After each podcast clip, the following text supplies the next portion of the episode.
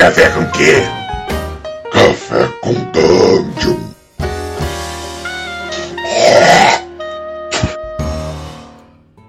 Bom dia, amigos do Regra da Casa. Estamos aqui para mais um Café com Dungeon, na sua manhã com muito RPG. Meu nome é Rafael Balbi e hoje eu estou bebendo uma coca aqui porque eu estou de ressaca ainda do evento que aconteceu aí, do D&D, lançamento oficial da Galápagos. E, bom, a galera aqui também deve estar. Hoje a gente vai falar sobre D&D porque estamos na D&D Cyclopedia. Então, Sembiano, manda ver.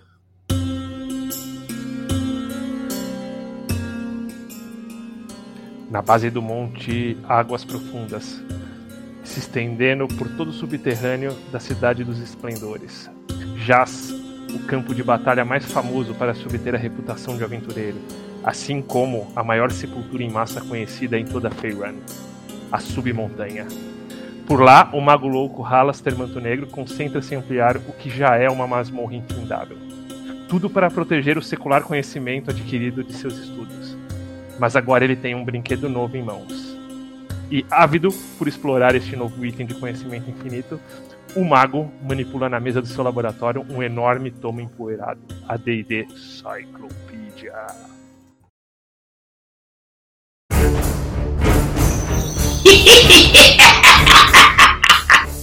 valioso esse tomo, guardião. Muito valioso.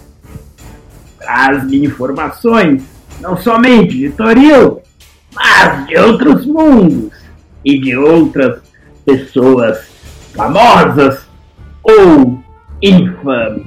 Pois bem, o que vejo nessas páginas trata da fama ou infâmia de algumas figuras, que é tamanha que ultrapassa as barreiras dos mundos do multiverso. Esta façanha normalmente é adquirida por figuras lendárias como deuses, príncipes demoníacos, arcanjos celestiais ou mesmo arquidiabos. Mas, em algumas ocasiões, alguns mortais conseguem alcançar posições de destaque juntas a tais seres. E hoje resolvi estudar um pouco a respeito de uma mortal que conquistou tamanho reconhecimento, oriunda do distante mundo de Oer. a perigosa e então temida Igwil, a rainha bruxa das terras do terreno. Pelo que vejo, e de acordo com os registros do guardião, este é apenas um dos muitos títulos que ela detém. Ilha de Baba Yaga, aprendiz de Zazig, amada e odiada por Graz e autora do Demonomicon são apenas algumas alcunhas dessa notória mestra das artes arcanas. Da mesma forma que ela carrega muitos títulos, também diversos foram os nomes que ela utilizou em sua longeva vida. Seu nome de nascimento teria sido Natasha, ela teria sido entregue por seus pais para a lendária Megera Baba Yaga, conhecida em inúmeros mundos. E foi criada desde então em conjunto com uma irmã que ela detestava, conhecida como Helena a Justa. Tendo aprendido a convocar seres inferiores desde jovem, Natasha logo decidiu aventurar-se pelo mundo buscando tesouros e relíquias. Nessa ocasião, ela teria adotado o nome de Hura e conduziu experimentos terríveis numa torre próxima, a cidade de Lopol. Dentre os tesouros reunidos por ela nesta ocasião está a maravilhosa lanterna de Daúd, um item que teria sido almejado séculos mais tarde por inúmeros aventureiros em um de seus santuários mais conhecidos, as Cavernas Perdidas de Joscan. Mais tarde, agora utilizando o nome de Tasha, ela mudou-se para a cidade livre de Greyhawk e na metrópole conheceu outros aliados, formando a Companhia dos Sete. Teria sido nessa época que ela teria desenvolvido a conhecida magia chamada A Gargalhada Terrível de Tasha. E disso que carrega seu nome. Inclusive, que tenho em meu grimório. A Companhia do Sete era formada por figuras conhecidas como Murlind, Howard, Nouzur, Keodson, Qual e o Arquimago Zazig, além da própria Tasha. Logo, Zazig a tomou como aprendiz e posteriormente como amante. Hum, veja só, para o escândalo de novo. Juntos, eles conseguiram convocar e aprisionar o primeiro príncipe demoníaco do abismo, Ras Urblu. E logo reuniram um conhecimento relevante sobre os seres dos planos inferiores. A ambição de Tasha não tinha limite. Logo, ela decidiu seguir seu próprio destino, roubando tomos valiosos de Zazie. Tolo. Dentre eles, o tomo de Zix, que lhe ofereceu as fundações de sua principal obra, o livro obscuro conhecido como Demonomicon. Tasha então passou a adotar o nome de Igwil, seu nome atual, e afugentou-se nas montanhas de Yatil, tomando os domínios de Tzorkant, um mago meio demônio filho de Frasbur Blue, e passando a dominar o complexo, que passou a ser chamado de Cavernas Perdidas de Tzorkant.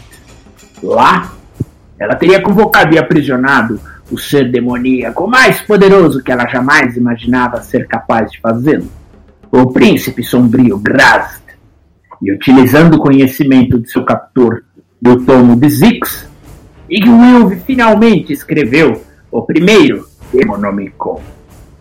Logo, captora e prisioneiro tornaram-se amantes, e do fruto desta união sombria nasceu Yus, o velho. Dizem as histórias que ele se tornou um semideus com auxílio de seus pais, Grazd e Gwilv, além de outras entidades, como Loth e Zugtmoy. E Gwilv também teria outros filhos, como Drelsna, que se tornaria a vampira guardiã de suas cavernas. Há quem diga, inclusive, que ela pudesse ser filha de Zazig, embora não exista prova alguma disso. E Gwilv teve inúmeros embates com Grazd. A relação de ambos era inflamável, e ora eles se amavam, e ora desejavam a morte um do outro. A rainha bruxa logo auxiliou Yu, seu filho, para formar um reino de terror e medo ao norte do continente de Flanael. Ela também aliou-se com outros demônios, conhecidos como Naufesh Nituerni, para a ira de Graz. Muitos de seus planos foram frustrados por aventureiros e heróis a serviço do Círculo 18, notadamente Tenser. Hoje, o paradeiro de Gwilv é desconhecido. Dizem que ela elabora seus planos com uma paciência e calma sobrenaturais, e que ela teria sido peça-chave para frustrar os esforços de Demogorgon em levar o seu reino abissal para o mundo de Oer.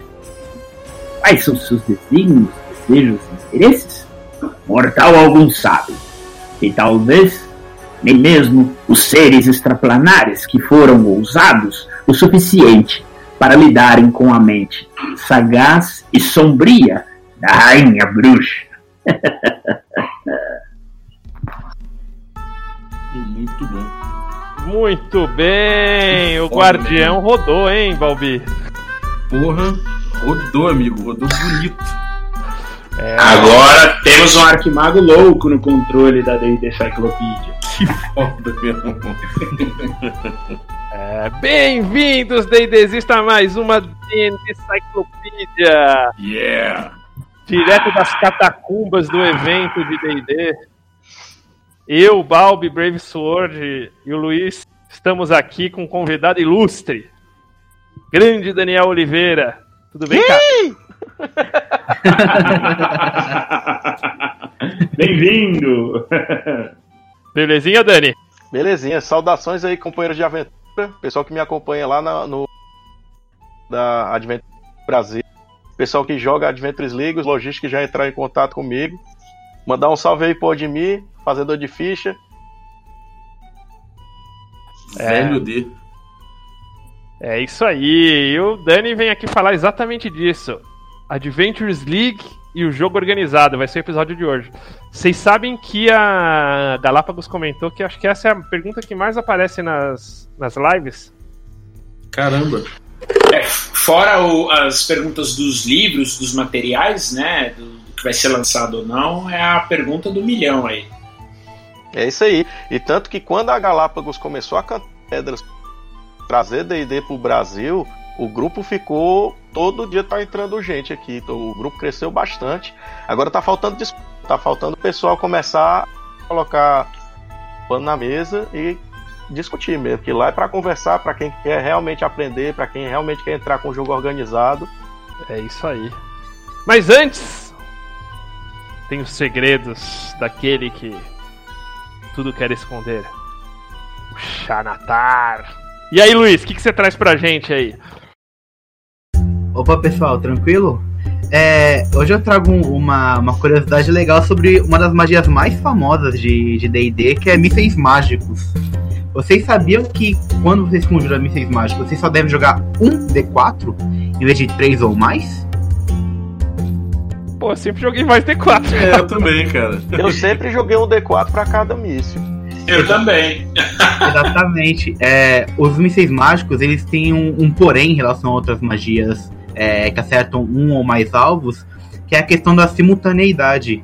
É, como os mísseis acertam ao mesmo tempo, é como uma bola de fogo. Você vai dar o mesmo, o mesmo dano em todas as O criaturas mesmo alvejadas dano em todos os alvos. Exatamente. Por isso você joga um único dado. Assim, Peraí mas eu- claro. Essa, essa como o, o livro diz, você pode continuar jogando seus três dados, quatro, cinco, seja lá qual foi o ciclo de magia que você estiver gastando. Mas, assim, pela regra mesmo, você só joga um único dado. Bom, na mesa do Brave, se eu tirar 4 no D4, eu só vou querer jogar um dado. Se eu tirar um, eu vou jogar mais, cara. Pois é, né? Pois é. Depois morre e não sabe por quê. Eu sei, eu sei. Eu morri, na- eu morri na mesa do Brave, né, cara? Não tem como negar. É verdade. É verdade. Jogou, jogou o dado, tirou 4, aí ele é um míssil mágico. Jogou o D4, tirou 1, aí ele é um dardo místico. Muito bom, muito bom. É, cara, tá aí, novidade. Pra mim, isso aí é novidade. Pô, pra Isso mim é também. novidade pra mim também. Joguei errado durante 15 Nas edições antigas também era assim, Bob? Ou você jogava quantos dados era mandado pela magia? Cara, eu sempre joguei os dados que, tá, que apareciam lá. Se eram 3D4, eu jogava, jogava 3D4. Eu jogava um só, não. Eu também. E considerando a maioria dos magos com que eu convivi, eles já faziam questão de. Então tinha que ser, vai lá, primeiro, próximo, próximo, próximo. Mas realmente assim, dando certo ou tão errado, eu vou começar a adotar pra, até pra acelerar mesmo, porque às vezes o é grande. É, isso é verdade. Exatamente. Esse é o motivo pelo qual eu acho que eles fizeram isso. Pra deixar o jogo mais rápido. Rolar Mas 10, isso é 3, do 4 D&D dados. 5? Isso é do D&D 5 ou eu- estou a... Não, D&D quinta edição. A magia diz Ah, que são acertos simultâneos. Por isso você joga um dado Ah, então pode ser, pode ser só que a gente já viu. Ah, dados místicos, mesmo. E vamos É, bola pra frente. Tem né? muita magia da quinta que até hoje interpretando errado. Aí, Balbi, fica a dica, cara. Chama o Luiz pra fazer aí o. Como é que é que você faz? Os, os- as magias pelas Mísseis edições. mágicos através das edições. É, ó. Boa. É mesmo, isso aí vai dar polêmica, amigo. Nossa, e como dá polêmica. Eu postei isso numa curiosidade do dia do blog. Nossa, teve muito comentário. Como assim? Eu tô jogando errado? Eu falei, não, galera, calma aí. Você pode continuar jogando seus dadinhos normais. É assim que é a magia É. escrita. E todo mundo aí ficou feliz aí com a Nerf Dracana nova? nova? Cara, lançou hoje, né? Tipo, acho que lançou uma semana passada já Fresquinho. hoje. Fresquinho. É, isso acho que até a gente deixa pras próximas aí, porque, coitado, pegou o Luiz aí. Lógico, lógico. Não, de lógico, mas, porra, foi, curta. foi, porra, foi uma inesperada essa aí, né? A gente podia emendar, a gente encerra esse e já vai.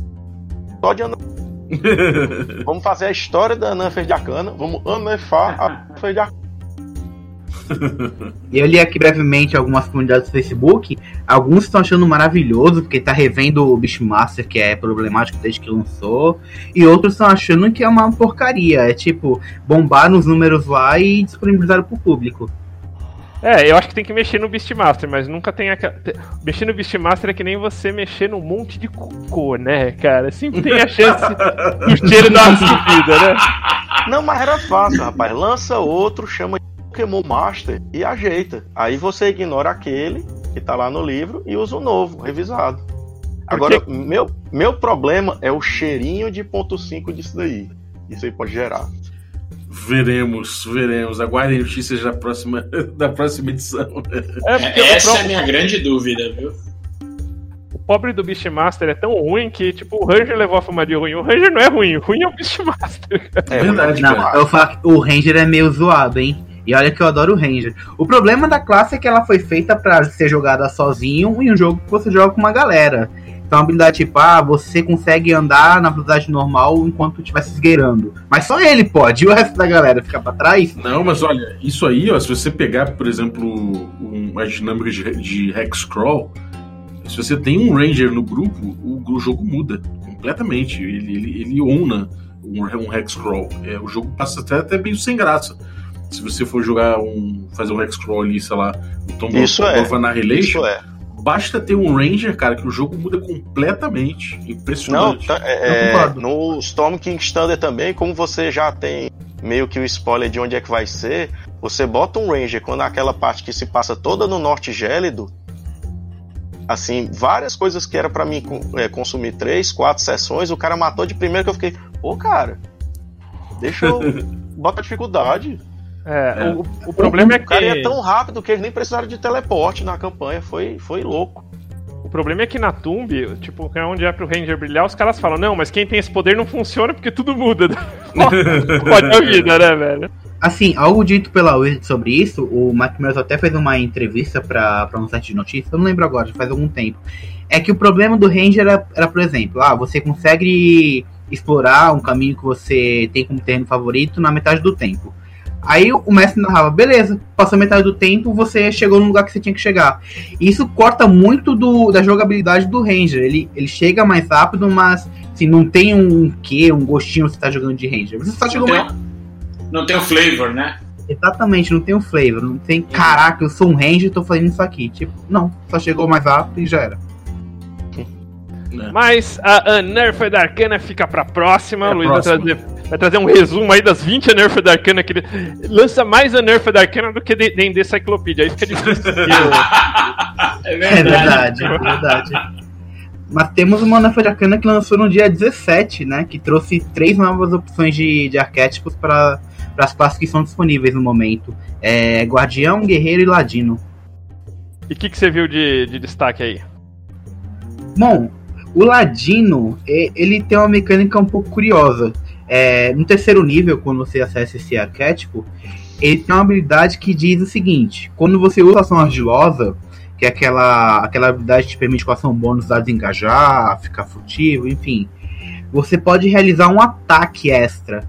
E eu acho isso um pouco problemático já, porque quebra um pouco a economia do jogo. O, o Ladino tem um problema que ele é, ele é hit or miss. Ou ele, ou ele só tem um ataque disponível, a menos que ele faça multiclasse, e ele precisa acertar esse ataque. Com essa habilidade do, do arquétipo, ele vai ter um segundo ataque para poder acertar e aplicar seu ataque furtivo. Então, assim, é um arquétipo corrigindo um problema da classe. É, corre o risco de se transformar em algo que é, que é como o bruxo, o Hexblade, que as outras, os três arquétipos do jogador não, não tinham identidade, você olhava os três eram a mesma coisa. Chegou o Hexblade e dominou o- os arquétipos de bruxo. É, então fico meio temeroso assim com, com o arquétipo. Mas o conceito é bem legal da, de, de alguém, um revenante, alguém que morreu, mas voltou à vida. Isso é bem legal. Eu Mas peraí, adoro. o ladrão, o ladrão ele não pode dar dois ataques assim. Pode, por exemplo, usar uma faca em cada mão, usar ação bônus pra dar um ataque. Eu faço isso desde o começo. Não, porque quando você fica furtivo. Ah, você disse sim, sem ficar furtivo, né? Com, com Ah. aliado adjacente. Com aliado adjacente, ok. Você pode dar duas adagas e usar o ataque furtivo por ter alguém adjacente. Ah, que ele também permite fazer um ataque extra com arco. E se- não, Ah. na, na verdade não é um arco, é pior. É uma energia mística que você canaliza quando você usa essa ação argilosa e ele dá dano necrótico. Ele, ele não causa dano nessa habilidade, ele só aplica o ataque furtivo. Então, se você tiver 3d6 do ataque furtivo, ele só vai causar os 3d6 de dano necrótico. É, eu acho que eu dispenso o ataque da arma quando você causa 3D6, 5D6. Então, tem esse porém também. Eu, É, eu sou Team Revenant. Roubado! Roubado! o, o problema é isso, você, quer, você corrige uma- um problema da classe e você mexe muito com a economia de ação. O Ladino já é bom pra ficar furtivo com ação bônus. Agora, você fica furtivo e ainda consegue atacar com a mesma ação bônus, é, Com a mesma ação bônus. com a mesma É, isso ação é bem bônus. pesado, cara. Isso é bem É isso. pesado. Se você errar, você tem seu ataque ainda com a sua ação pra tentar aplicar o ataque furtivo. Então, Mas aí que tá, abriu a pesquisa desse. Esse aí é da. Só o pessoal manter a consciência e fazer que nem fizeram com. Eu acho que todo mundo aqui se lembra do Bruto, né? Também chamado de classe Bugbear. Que ele não apareceu no Xaxá. exatamente. Ele Mas era muito quebrado, ele é- era meio. era ridículo. E o pessoal teve consciência e tirou. É, eu acho que eles estão jogando tudo, pegando as pesquisas, saiu inclusive junto com esse Nerf da Arcana novo. Saiu na segunda agora. Isso, dia, saiu a isso, Nerf de Arcana agora. novo, chega a pesquisa do anterior. dia 4 e, e já tá aí. Eu vi muita gente falando do, do Ladino. Agora, esse arquétipo Revenant pode ser aplicado, por exemplo, em qualquer raça ou ele é uma raça em separado? Não, ele é só um arquétipo. Pode ser usado com qualquer raça, qualquer origem, qualquer antecedente. Normal, como qualquer E tem arquétipo. que ver a questão do ar- nome do arquétipo. Acho que Revenant já é um Então, por isso que eu coloquei como revivido no quando eu fiz a tradução do documento. Justamente porque Revenante é uma variação do monstro espectro. Então já deu uma substituída no nome pra, pra evitar problema. Até o Wizards não usou o nome Revenante no, no nome original. É, você vê, Uhum. cara, eu acho que já fora é, Ele ganha aquela habilidade lá, não sei se no segundo ou no terceiro, que ele se esconde atrás de alguém de um tamanho maior. Então, tipo, o cara, o cara sai atacando com um arco com vantagem e dando a distância o, o, o ataque furtivo, né, cara? É bem- Melhor que isso, só o ladrão supremo. É, Lasque-se o resto. Mas beleza, Luiz. Acho que super valeu, cara. Fica de olho aí nas. Fiquem de olho aí nas- nos próximos segredos do Xanatar. O Luiz vai trazer aqui, vai desvendar esses mistérios e vai jogar na nossa cara que a gente joga errado. Ele é o, ele é o nosso Arnaldo César Coelho, né? Exatamente. A, A regra é é igual ou clara. não. A regra é clara, exatamente. Logo, logo vai ter em stream o VAR. Luiz, Luiz, fala aí, Luiz. Valeu!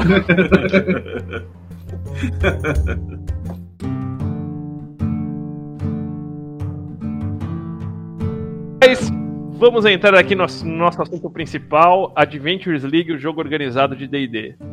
Acho que até antes da gente entrar na, na Adventures League, vale a gente dar uma uma, uma passeadinha na história da, do jogo organizado de D&D, que começou lá em 1980 com o, o- o histórico Frank Mentzer, né? Ele foi o fundador aí da, da RPGA. 1980, nem nasci ainda. É, então. lá em 1980. E, cara, e tinha um propósito único, né, Dani? Que era fazer torneio, né, cara? Não, porque você tem que se lembrar o seguinte: a gente tem que pensar agora na mentalidade do americano. O americano ele quer fazer uma atividade e ele quer competir, e ele quer ganhar, e ele quer fazer com que isso se movimente. Então, uma, a proposta do cara foi: cara, vamos criar torneio, vamos fazer a galera se porrar nisso daí. Vamos fazer o pessoal se juntar para competir para quem vê, quem rola melhor os dados. Uhum. Cara, E o modelo dele era uma coisa assim que se você for ver hoje, talvez ache que nego se juntava 6 a 8 pra jogar uma aventura, jogava uma aventura, acabava a aventura, o mestre batia palma, e aí, quem foi que ganhou? E os jogadores elegiam quem era o MVP, quem era o top player. uhum. Ô, ô, Dani, você sabe que na mesa do Hats, uma mesa que participava até o Bruno Cobb, isso, isso foi tentado, velho. Deu uma merda, porque quando os caras começaram a votar na cara, o sincerão, coitado, sofria, porque ele falava assim, fulano, como é que você... Zero! O top player não, não faz tanto, mas a gente meio que faz aqueles achievements da hora, né? O cara fez. Todo mundo para pra bater palma, a gente fresca, fala disso até a semana que vem, mas esse negócio de eleger o melhor jogador foi complicado. Depois melhorou, porque foi do melhor jogador pro melhor grupo, mas aí já era em meados de 90. É, Cara. que daí, que daí tinham aqueles torneios, que inclusive tem até hoje, o D&D Open, Isso, né? na era- Gen Con, aí eles fazem aquela dungeon, tu te vira lá com. Cada um já pega uns personagens prefeitos, que é pra não ter perigo de ter combo ou alguma má interpretação de regra, então é, se vira com isso daí. Quem chegava no final e quem chegava no final primeiro ganhava. Mas é curioso que o- essa ideia de personagem pronto vinha também um pouco do Gygax, né? Quando ele fazia os torneios na, por exemplo, na Tomb of Horrors, é, ele já Isso. oferecia os personagens prontos, né? Pra, pra galera tentar ultrapassar os desafios. E era aquela coisa, cara. Foi no caminho errado, morreu. Fez a Não, escolha lembrando, errada, agora- já era. Vamos abrir um parêntese na Tumba dos Horrores. Os personagens eram prefeitos não porque é, é, essa competição era quem chegava primeiro, mas sim quem conseguia chegar gastando menos personagens. Exatamente. Provavelmente eles davam uma resma de eles davam uma resma de A4, cada um era uma ficha, você tinha 500 lá pra gastar, te vira aí, negão. É, você Uma coisa tá. que eu acho importante falar disso aí, cara, é que a primeira edição do AD&D, é, muito da sua, do seu motivo de existir também, e de toda, de toda essa verve regulatória que o Gygax entrou, e, e até indo um pouco contra o que ele mesmo fala sobre rulings né, em, em vez de regras, é que ele queria padronizar o D&D para torneio, né? Totalmente. Uma Isso. preocupação bem clara dele. Na verdade, não era nem D&D para torneio. Ele criou os torneios para tentar unificar o entendimento de regra. A gente tem que se lembrar Exato. Que D&D e, e os RPGs eles nasceram do board game, eles nasceram do wargame. Aí você pensa que até hoje board game é jogado muito errado. Assim, tem é, falhas de interpretação. Você descobre grupos que jogam board game ou outro de uma outra forma. Vê um Uno aí, jogos Essa- da vida que o Essa assim, galera é que pequenos.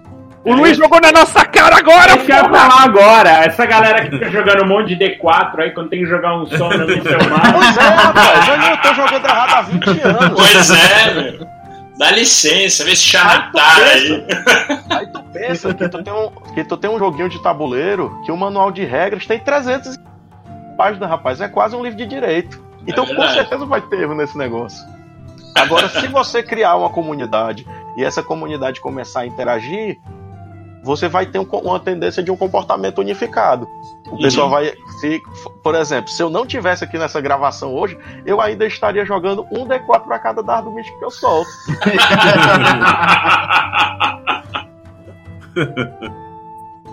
Olha aí, o Luiz modificando vidas. É total. E o engraçado sobre esse- essa história de jogo competitivo é que hoje em dia, com internet, com tanta ferramenta para jogar competitivo, e não funcionou, né? Ah, o pessoal tentou fazer um, um jogo competitivo, chamou uns influencers americanos e dropou total o RPG Esports.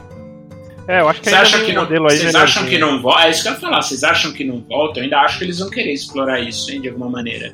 Eu acho que sim. Eu assisti todos os jogos do. Eu assisti também stream de RPG convencional, sessão. E, cara, que experiência tediante assistir aquilo. Eu, assim, eu acho que teve muito mais erro de quem tava organizando do que o jogo em si. Se tivesse cinco pessoas que entendessem do jogo, eu acho que daria certo. Aí chamaram pessoas que tinham jogado uma, duas vezes D&D, aí pegaram a ficha cheia de, cheia de habilidades e aí botou os pés pelas mãos e deu problema. É complicado jogar com iniciante jogando com um personagem avançado, porque às vezes o cara não tá com regra, aí o cara quer aprender, trava, ainda mais num evento, num evento streamado. É, Sim. agora, o, o fato é que esse modelinho foi até 87, né? Os trancos e barrancos, mas sempre, tipo, crescendo Gen Con, Gen Con vinha crescendo. Mas em 87 eu diria que eles acharam o, a mira de ouro, né? Que foi a parte das campanhas. As campanhas vivas, né? Começou aí a, o conceito, principalmente com a Ra- Raven's Bluff, que é uma, que é uma cidade de Forgotten, que nas edições anteri anteriores chamava Bluff do Corvo. É uma cidade que eles davam para RPGA, que era então a associação que, que, que, to- que tocava essa parte do jogo organizado. E, e dali, assim, tipo, eles organizavam uma série de aventuras, uma sequência de aventuras, e o que fosse definido naquelas aventuras se tornava canon. né, se tornava parte da história de Forgotten Realms. Cara, tipo, e a coisa explodiu, né, Dani?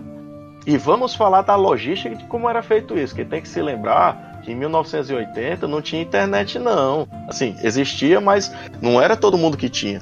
Então, como é que eram organizadas essas aventuras?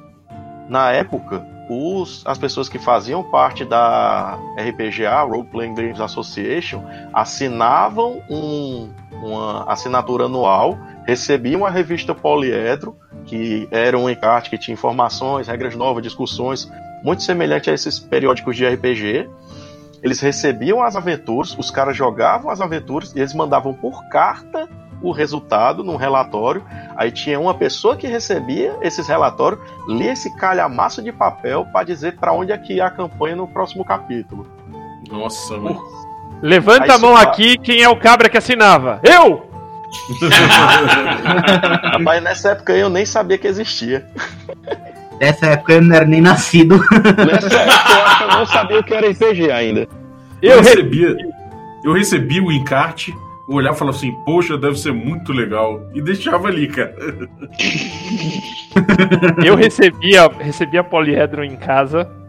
Só que assim, depois isso evoluiu para um lance que era o clube de RPG. Então, para você tipo participar mesmo, você tinha que arranjar outros não me lembro quanto, mas acho que uns 5, 6 cabras que topassem pagar também. E a minha saga pra achar os 6 cabras? Mas assim, a, a revista era cara desse jeito pro, pros, pra o, o, o modelo brasileiro. era uma anuidade, era tipo assim, o valor de um livro. Ah, De um livro. De um livro, assim, pelo ano, de um né? livro de D&D. É, mas, cara, você, jogador é difícil comprar. Você imagina pro seu grupo você pedir, olha, você compra um livro, você compra um livro, você compra um livro. Então os caras não queriam dar grana. É, tanto Uhum. que até o. Eu, Eu, eu sei o que você tá falando. Os meus, o- os meus querem que eu fique dando miniatura. Pois é, né? Então, e daí o clube tinha uma série de vantagens. E daí vale citar aqui o grande Alexandre Yamal, que foi o primeiro cara a emplacar um clube da RPGA no Brasil, que é a Southern Cross. Que até na virada da terceira edição ele foi playtester de, cara, de uma porrada de livro. A gente, Porra. é, a gente Aí depois sim, juntou, fundou, tipo, juntou com o clube dele, fundou a RPG Arautos e eu fui jogar na, na casa dele pela primeira vez um livro em Greyhawk. E os caras eram todos organizados. Ele, e, e ele juntou os cabras pra pagar. Grande Xande, vulgo presidente. É, o Xande foi legal que ele conseguiu com essa ideia do grupo. é, ele, e ele mandava os reportes. Que que é- qual que era o legal? As, os clubes eles mandavam os reportes das mesas. E ele mandava religio- religiosamente todos os reportes das mesas. Então o pessoal da Wizards na época falou: pô, a gente vê que você joga, não sei o que, nananã. A gente queria também umas opiniões de, de outras pessoas fora dos Estados Unidos. Ó, você não quer fazer o playtest aqui do, do Psionics Handbook? é, de vários livros legais. Então ele teve acesso a um. Ó, assine esse NDA aqui. Então ele teve acesso a um material que foi sair um, dois anos mais tarde. É, na época da terceira edição ainda. Muito legal. É, e junto com a terceira edição, cara, tipo, como esse conceito de Raven's Bluff pegou fogo, os caras foram lá e tocaram mais gasolina na fogueira. Eles deram, cara, o cenário classicaço, que era o cenário base da terceira edição, deram na mão A live RPGA. Que pra mim até hoje é, tipo, cara, tipo, é a campanha do- dos sonhos, assim, de campanha viva, né, cara? Era muito animal. Pois eu vou compartilhar com vocês uma tristeza. Eu nunca joguei Living Greyhawk. Eu joguei a Live Forgotten Realms na terceira e na quarta edição, mas eu queria muito ter acesso aos materiais da Greyhawk. Eu joguei e fui DM da, da, da Living Greyhawk. Aqui a gente só tinha acesso no Brasil às core. Denis, você pode dividir um pouquinho como que era? Você lembra como que era esse, essa divisão da Living Greyhawk? Você chegou a, a dar uma olhada Não, nisso? nunca cheguei a mexer com a Living Greyhawk. Eu, che- eu cheguei a pegar a Live Forgotten Realms no final da terceira. Aí na quarta eu consegui realmente me é, é, me benzer como mestre da RPGA e começar realmente a atuar em evento. Mas Eu- assim, eu só vi em sonho aquilo ali. Eu só via os anúncios, cara, isso aqui é mu- isso aqui é lindo, tal, mas nunca consegui mexer com o Livre Greyhawk. Então eu vou falar. Diz Living aí. Greyhawk. Fala aí, fala aí, GG. Não, fala aí, fala aí. Ó, Living Greyhawk era mais ou menos assim, tipo, cada país no mundo tinha referência a um reino, uma região de Oerth. Então a Itália era um país ou uma, uma, uma região, é, Estados Unidos, era- os estados eram divididos em regiões, então você jogava na sua região. Então, sei lá, eu morava na Geórgia, que era igual Joff. e viajava, sei lá, tipo, eu tô lá jogando na Geórgia, vou trabalhar em Nova York. Eu acho um jogo organizado por lá, tipo, meu personagem viajou de Geoff para Nova York, que era igual, digamos, Keoland. É, e meu personagem viajava a Keoland e jogava aquela aventura em Keoland. E, e você tinha estrutura de aventuras regionais e as aventuras core. O plot se desenvolvia pela aventura core. A aventura core era um tipo por exemplo, Borda de Uz, alguns reinos mais trashes, que eram meio centro político ali de, de, de Greyhawk. E eles conduziam a história, mas uh, cada reino, tipo, ou, ou, região tinha, tinha o seu desenvolvimento. E era tudo feito pela comunidade, porque cada um desses estados ou países tinha uma, uma, uma tríade de organizadores que faziam as aventuras, escreviam e faziam um plot regional juntar com um plot global da campanha. Então era muito Isso, louco. os mestres da RPGA, se eu não me engano, eram umas seis camadas de, de plano de carreira, porque você começava como mestre, podia virar é, organizador de torneio, depois seguia, e era um plano de carreira mesmo, era voluntário, mas você ia ganhando prestígio, ia ganhando material. Esse modelo se repetiu na Living Forgotten Realms, ao, ao, pro meio e pro final da terceira edição, e Faeron também ele tinha essa divisão regional.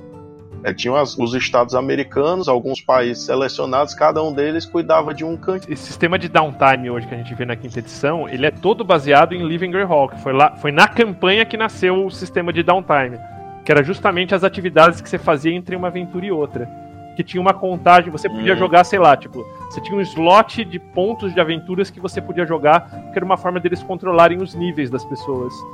E você tinha ações que você podia tomar entre as aventuras. Então era muito comum assim, por exemplo, tipo, o, o ladrão, ele podia roubar alguma coisa na cidade, mas se ele, se ele errasse no teste, ele era preso e ele perdia slots de aventura, então ele jogava menos aventura. Era, era... Caramba, cara. time. É, era muito, era muito louco. Então daí, tipo, ele não conseguia, tipo, ficar no mesmo nível de XP dos outros. E, e, e assim vai para cada um do, dos downtimes que tinham.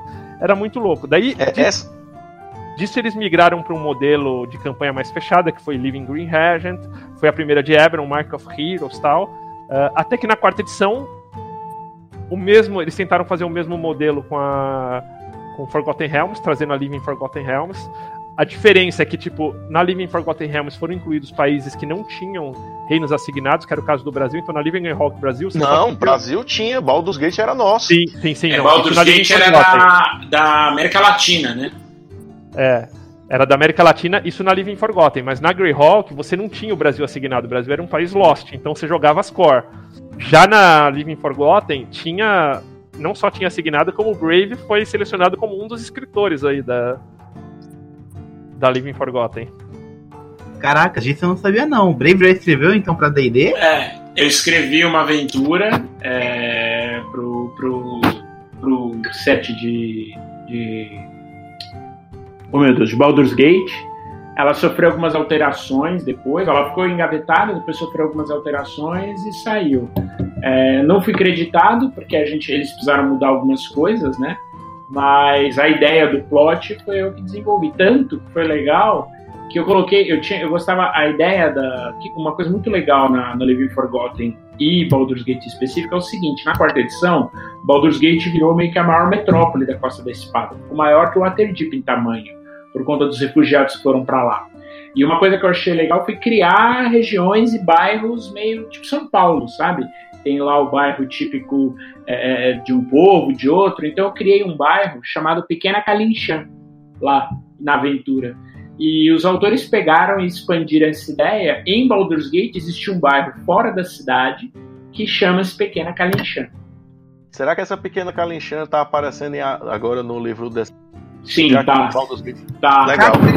Intervernos. Bem legal. Eu, eu li, tava lendo sobre Pequena Califórnia esses dias, cara. Que é um bairro do, dos Calixitas, que eles formaram ali uma, uma muralha. A arquitetura é completamente diferente de Portal de Baldur. Isso, cara, isso. bem legal, cara. Que da hora.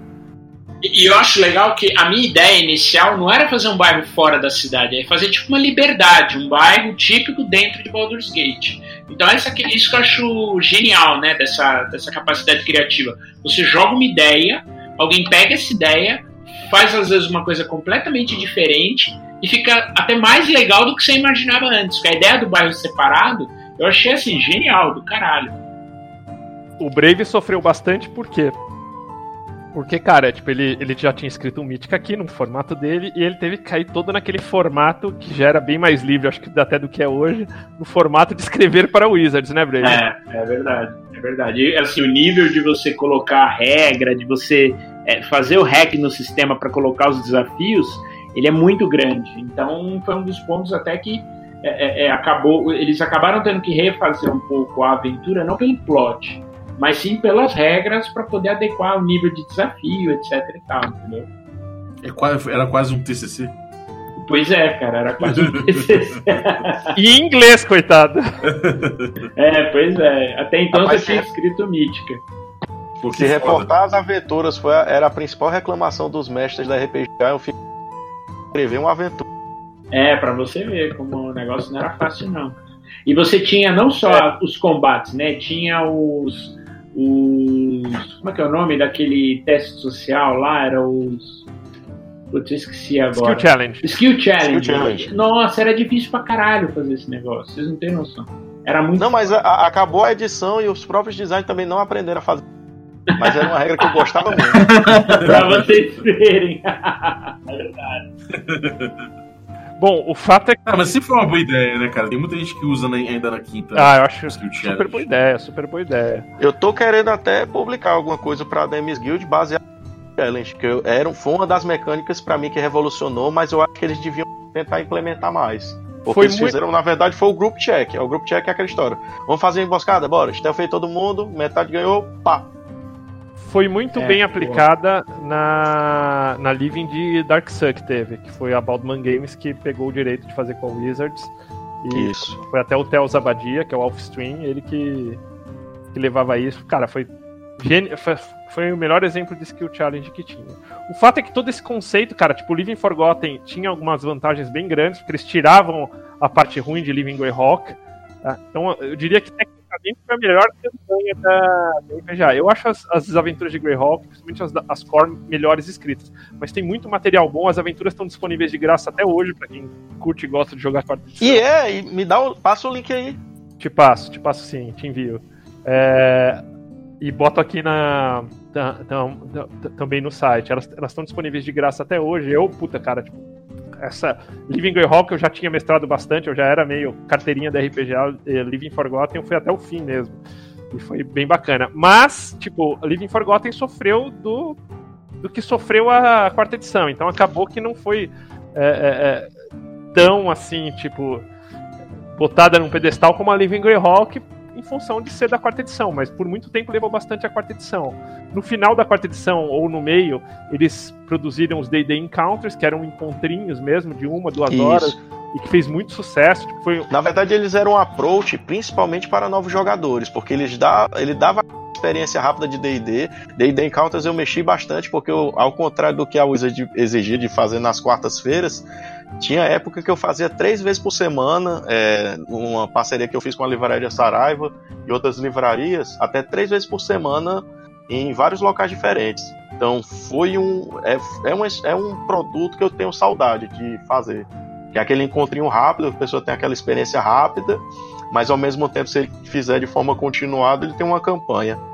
e trouxe o conceito já, tipo, que é um conceito que ficou bem consolidado aí, né? Que foi tipo assim, de trazer coisas exclusivas para lojistas, né? E o, por exemplo, o D&D Encounters você só jogava é, nas, nas lojas de RPG conveniadas, nas WPNs, que são as lojas cadastradas com Wizards. E a loja, fazendo esses encontros, assim como quando elas fazem torneios de Magic, elas tinham alguns benefícios a mais. Então começou a vincular esse material exclusivo às lojas.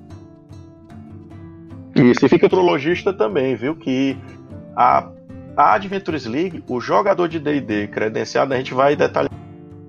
Mas o jogador de D&D, ele conta como um jogador de Magic para a pontuação da loja. Então, jogadores de D&D são bem-vindos nas lojas, exatamente porque aí a loja tem mais direito de fazer eventos, não só de D&D e não só de Magic, mas para todos os produtos da Wizard. E, e- e daí é onde a gente entra. Então eles começaram a vincular isso e chega a Adventures League. Que num primeiro momento, né, Dani, eles, eles tiraram o nome RPGA, colocaram, olha, vai ser Adventures League, muito pressionados aí pela Pathfinder Society, que veio na terceira edição gigantesca, né? Tipo, até hoje, na minha opinião, o melhor programa de jogo organizado. Na minha opinião, apesar de coordenar, apesar de ter extremamente superior. É, mas é, aí o Wizards resolve mudar o nome e colocar esse programa da Adventures League. Que num primeiro momento eles mantiveram uns encounters vinculado aí ao tipo assim a jogar partes dos, dos suplementos oficiais, né? O da, da Turn of the Dragons tal. Só que isso na no começo eles tinham um conceito, porque eles quiser, eles saíram do modelo RPGA, aquela questão mais mecânica de, de profissionalismo, carreira, eles tentaram recomeçar do zero. Como teve o reset da edição, tiveram o reset também do modelo de jogo organizado. É, os eventos que eles tinham eram em três camadas, né? Então você tinha o D&D Encounters, que ele tinha um pequeno demonstrativo do que ia ser a aventura daquela temporada, o voltado para iniciantes, então você tinha um aperitivo do livro principal, que foi com a Tyranny of, of Dragons, Elemental Evil e Rod foi assim. Já tinha a D&D Expedition, era aventuras diferenciadas, one shot, que junto com elas ia se prolongando uma campanha, e essa ela era voltada para um público mais experiente. Então era o pessoal já que veio da edição anterior, eram pessoas que já jogavam, eram aventuras mais complexas, e ela tinha uma campanha paralela que enriquecia a campanha principal, ou seja, era o cara que já comprou o livro, jogou o livro e estava querendo mais. Então ele tinha mais experiência daquela daquela aventura, daquela temporada dentro daquela dentro daquele arco de história. Que o Brave, que o Brave existia... sempre, o Brave sempre lembra disso, Dani, comentando do da história do culto do dragão, por exemplo, na Tear of the Dragons, né, Brave? Perfeito. É, você consegue ver de vários ângulos aquela história. E é. se você jogou o MMO também, é outra visão que você tem, porque o legal é que eles conseguem até com isso. Você via de várias, via de várias frentes. E agora vamos falar da nossa cerejinha do bolo, que é a D&D Epics. É, o conceito de D&D Epics eu achei que foi genial. É, eles fizeram isso lá na, na, na, primeira época que a gente jogou, no começo da quinta edição, foi na Gen Con. E eu estava até conversando com as pessoas. Isso, os grandes eventos, né, as grandes convenções, é, eles poderiam né, serem elegíveis para rodarem aventuras épicas. E acho que até no Brasil Isso. já rodou aqui, né, Daniel? Lá no. Isso, no, na terceira temporada, na o World RPG Fest conseguiu uma Epic. Isso. Bruno Cobb aí, parabéns. É, exatamente. Me foi oferecida essa oportunidade, sendo que eu, a minha convenção era muito pequena. Aí não ia dar certo. Mas foi e... uma pena.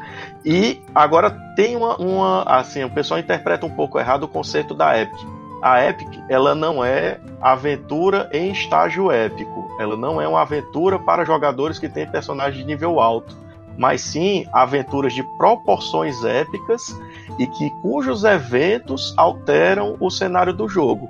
Tanto como foi a questão da Corrupt of the Crypt Garden, a primeira Epic, a Epic 01, que a missão era perseguir um membro do culto do dragão que estava com um artefato, a máscara branca do de Tiamat.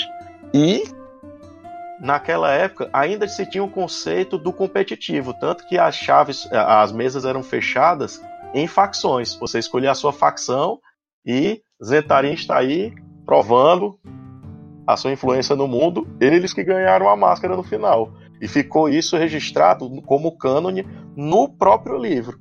A gente estava lá. A gente estava lá jogando essa aventura. E o legal. Eu queria estar tá lá.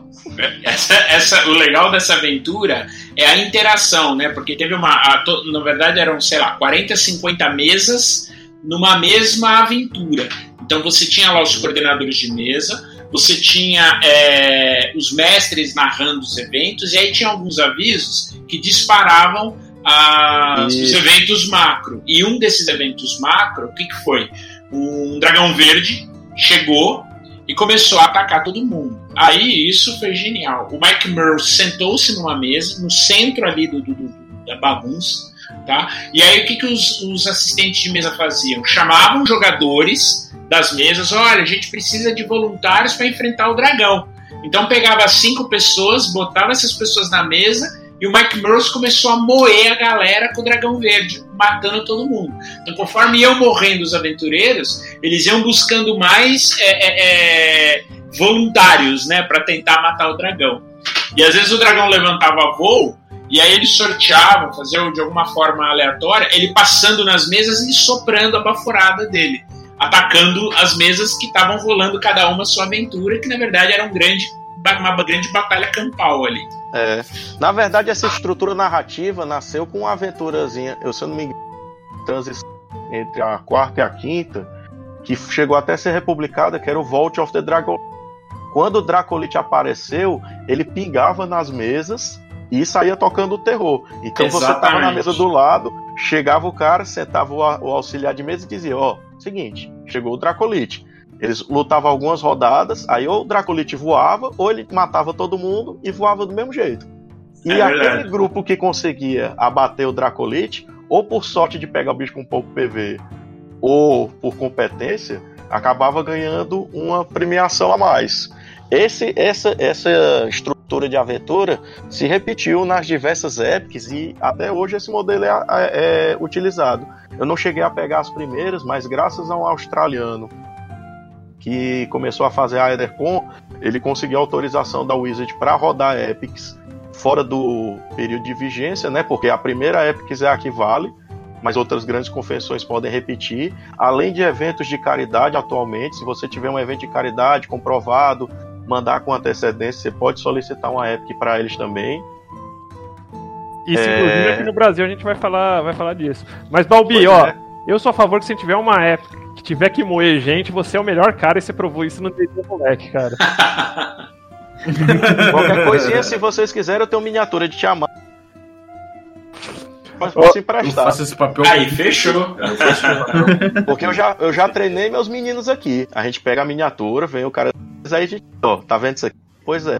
Ele está na sua frente. Agora se vira. Mas o. o, o... Cara, eu tô fazendo, eu tô fazendo um cursinho, uma pós, com uma pós de mestragem com o D&D Monster Man, inclusive. Então eu consegui imitar muito bem o dragão com o meu corpanzil. Beleza. é top.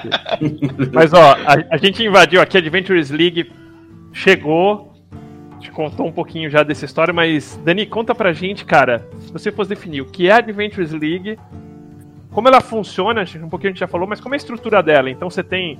Ou como Cara, era, né? Eram regionais, agora não são. Pois é, eu vou. Agora vamos contar da história da League, né? Temporada 1, 3 e 4. É, assim como existiam os mestres da RPGA, né? carreira, eles tentaram colocar isso, sendo que numa base mais, é, é, mais voluntária e despretensiosa, certo? É, e com a função de fazer formadores. Então eram pessoas que iam dar acesso, é, dar informações. Eu meio que continuo é, seguindo esse rumo, apesar da estrutura dos organizadores ter sido encerrada. Agora, como é que ela começou, certo? Até a quarta temporada, que foi Curse of Strahd. Existiam os administradores, que existem até hoje, os seis Power Rangers, que são os chefes de comunidade, que é o cara que faz essa parte social, interação, comunicação, que ele é o, o, o, gestor de comunidade, sempre um principal e um suplente, o gestor de conteúdo e o gestor de recursos. Esses são os guardiões da Adventures League. Abaixo deles existiam funcionários contratados pela Wizard ao redor do globo e distribuídos nas regiões americanas, que eram os chamados Regional Coordinators, os RCs. O que, que o RC fazia? Ele sondava eventos, geria comunidade no âmbito regional, né? Então eram três estados americanos, aqui na América Latina era uma região só, e por aí vai. E abaixo deles, num cargo voluntário, existiam os local coordinators, porque por exemplo, você tem o estado do Atacama, aí ele era junto com outros três estados mas você tinha cidades satélites que tinham importância. É, ou um organizador de evento, mesmo um mestre podia solicitar ao RC, virava ele virava um coordenador local e você servia de ponte para os lojistas e para os jogadores. Era exemplo, vinculado, era vinculado à loja nessa época, até a terceira temporada, né? Só loja você jogava. Não, no caso, é, já existia essa questão ampla. Isso aí, na verdade, foi um- um- uma ação, mas já existia você poder é, é, jogar em casa. Agora, qual era a diferença? É, a Wizards treinava as lojas para incentivar o registro e o jogo organizado. Porque a loja é o principal cliente. E ela é a principal promotora de evento. Porque você tem uma grande convenção, uma grande uma Gen Con é uma vez ao ano. Mas toda sexta eu tô lá na Dominária fazendo mesmo. Entendeu? Aí como é que tinha? Como é que se organizava? A loja incentivava o jogador a fazer a aventura de jogo jogando em casa mesmo. Aí ele reportava, entregava o reporte na loja. E a loja registrava como se aqueles jogadores fossem deles. Então tinha essa ponte, entendeu? Era uma forma de tentar fazer com que o jogador de D&D não comprasse só o livro, mas continuasse na loja de alguma forma. Aí ele podia jogar dentro da loja ou jogar em casa e reportar na loja. E aqui na Ah, América legal Latina não. É, não, é é uma pena que, tipo, depois Pena que não funcionou. é, abriu tudo. Mas aqui na América Latina, especificamente Brasil, os, regi- assim, os voluntários eram você e o Bruno e o Bruno Isso, Cobb. eu e o Cobb. Começou comigo, o Bruno Cobb se apresentou, a gente fez uma ponte, consegui colocar ele no time. Queria, assim, meu sonho molhado, na verdade, era pelo menos um coordenador por estado, e nesses estados assim, São Paulo, Rio de Janeiro, que são mais inchados, pelo menos uns dois ou três coordenadores. Acabou-se que por ser trabalho voluntário, já tiveram vários open calls para coordenador local, mas infelizmente não eram atendidos. E assim, essa estrutura se repetiu até COS, certo? E por uma questão de mudança de paradigmas é, da visão, e infelizmente o conceito dos coordenadores locais acabou se encerrando. Em compensação, para dar um agrado assim, para os coordenadores, eles acabaram é, colocando a gente para interagir com outras, de outras formas com a Wizard. Tanto que, não sei se vocês viram, mas meu nome está escrito como um dos playtesters do Guia do Xaxá e algumas outras aventuras. Ah, não vi, cara. ba- Bacana saber. Que legal, né? Que maneiro, hein? Aí eu olhei assim, eu, cara, eu tô lendo rabisco de livro. Isso aqui é irado, velho. Isso é lindo. Assim, pra, eu, como jogador, eu me sinto honrado estar um negócio desse, que nem o, o Brave Sword aí que já escreveu a aventura. Assim, tá, tá, aju- tá colocando uma pedra no seu hobby favorito, é, eu acho irado. E eu gosto muito dessa parte de jogo organizado, a parte de interagir. Eu organizo uma convenção local de nerds é, aqui em Fortaleza. E sou eu que coordeno a parte de jogos RPG. E eu sempre tentei trazer, e eu sempre tento deixar pelo menos três mesas lá de RPGA. E a partir da Curse of Strahd, você, antes você tinha essa situação que tipo que as aventuras se misturavam um pouco com os livros principais, né? Com Curse of acho que foi um pouco Curse assim, of um pouquinho- ele foi um pouco marco, diferente. porque É. a, a aventura em si, como ela é um mundo aberto, e ela tem esse fluxo caótico é, regido pelo deck da Taroca, tinha como ter uma visão paralela, já que cada um ia jogar do seu jeito. Eles pegaram a ambientação e fizeram uma segunda campanha, o que eu achei até interessante, porque enquanto o Curse of Strahd é um mundo aberto e que você não sabe a resposta certa, a Agora eu me esqueci o nome da campanha. Era. Misty Soldiers of a Fallen. Era, era um, um- um nome. É, mas ela contava uma história linear, paralela à trama do Strade, com vários personagens de Ravenloft participando e alguns outros de D&D também que tropeçaram na bruma e acabaram passando lá. Tem algumas menções aos outros domínios do medo, de Ravenloft terceira edição, mas contava uma história de uma personagem que tinha uma relação forte com o Strade e que os aventureiros que foram capturados foram, é, foram direcionados para ir nessa vilã. E nem chega a ser tocado o Strade, fica bem longe da Baróvia, fica em outro baronato. É, o, e, o, e o interessante é que essa mudança desse paradigma aí, junto com a Curse of Strahd, veio também, tipo, como distribuidor oficial a DMs Guild, né? Isso. Aí o, o que foi? A DMs Guild, na verdade, já algum tempo, tanto que você vê outra mudança de paradigma.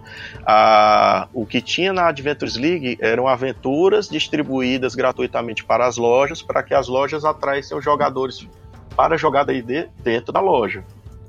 Com a Curse of Strahd já deu uma revolução. Começaram a é, abriu-se a Demis Guild, que na verdade é uma ramificação da Drive Thru RPG dedicada a D&D. Aí lá você tem criação de conteúdo por fã, distribuição de conteúdo original e toda a curadoria de D&D da quarta edição para trás.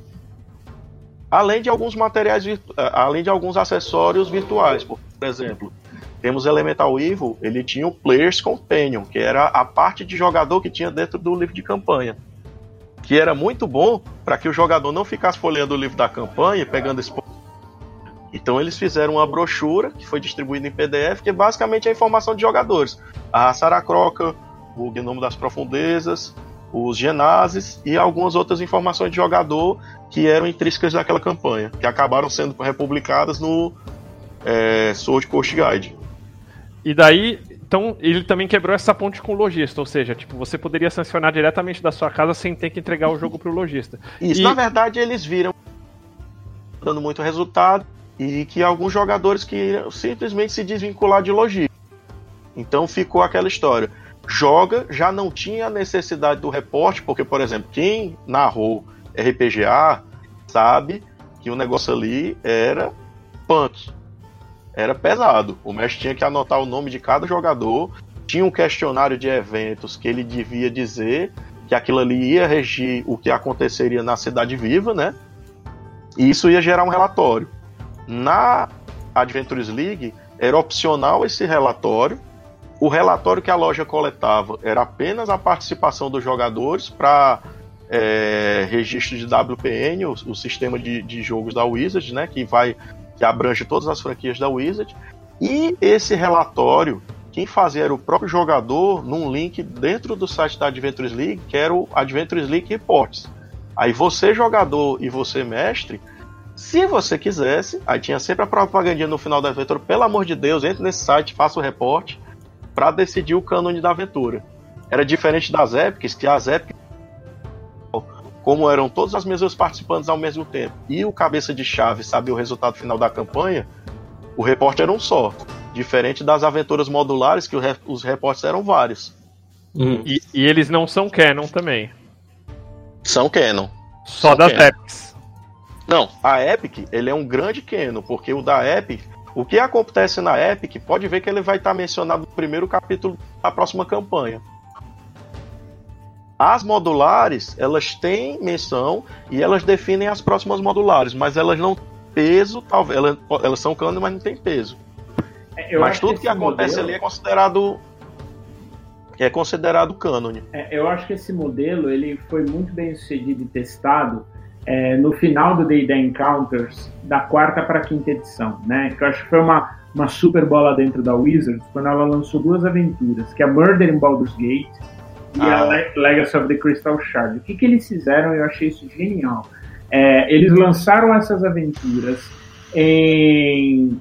Elas eram neutras em termos de regra, e você tinha três encartes que você poderia jogar elas em 3,5, em 4.0 e na, no playtest da quinta, no Day the Next. E aí essas aventuras eram reportadas na, na elas tinham um final aberto, né, no, no, na Murder in Baldur's Gate, você tinha que descobrir quem que era o escolhido de Baal, e você tinha uhum. quatro possíveis pessoas, né? E conforme o resultado das, do que foi apurado na, na, nas, nos jogos, né, sancionados, é, eles transformaram o principal resultado em cânone que até hoje, nos livros de quinta edição, está dizendo quem que era daqueles caras o, o escolhido de Baal, entendeu? Isso eu achei genial. Ô Dani, e como funciona hoje, cara? Tipo, você tem que reportar. Como que, por exemplo, eu chego assim, eu falo, ah, meu personagem é nível 2, como que eu comprovo isso? Pois é, rapaz. Desde o primeiro, eles deram uma estrutura de relatório que, ao mesmo tempo, eles mesmos diziam que eles tentaram tirar esse controle rígido, que foi uma reclamação tanto de jogadores quanto mestres, e deixar um negócio mais ameno. Porque você pensa aí, RPG já é um negócio difícil de você atrair uma pessoa totalmente neófita, né? Tem gente que chega, não, cara, esse negócio é RPG aí, eu vi no programa tal, os caras jogando, como é que é? Não, cara, tu chega lá, tu tem que ler esse livro de 300 páginas, mas decora esses combos aqui de 455 páginas, aí depois joga esses dados aqui que tu aprende. Aí não é assim. e, eu, vocês conhecem pessoas que jogam RPG desse jeito. Aí, é, para criar, dar um clima maior de, de inclusão, né? Inclusão é a grande palavra do momento.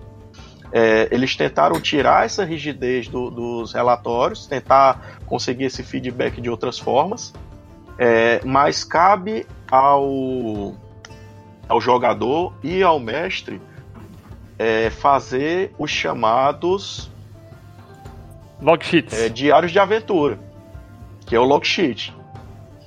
Certo? Eu chamo de diário de aventura que eu acho bonitinho, mas era o adventure que é o que? Joguei, aventura tal, sessão tal, mestre tal, ganhei meu XP, ganhei meu tesourinho, ganhei meu ouro, ganhei meus dias livres. E era só isso, era uma entrada só para É. gerar a sequência.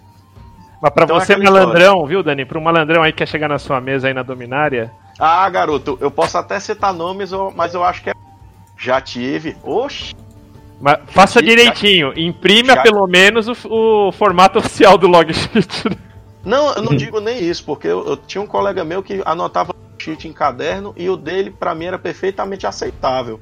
Mas já apareceu, por exemplo, um jogador que tirou uma armadura de Mitril mais 3 quando ele tava no level 7.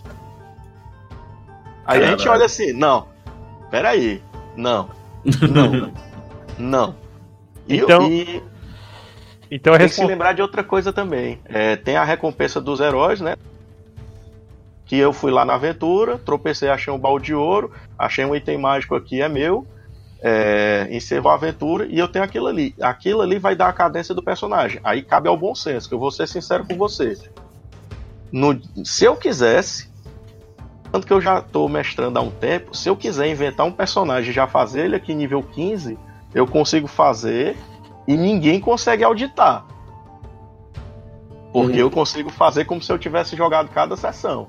Assim, é difícil. Então, os próprios admins, era o Robert Adu naquela época, eles chamam de regra do amor. Não, o mestre tem autoridade de permitir ou retirar, em parte ou total, qualquer coisa que ele ache suspeito na ficha.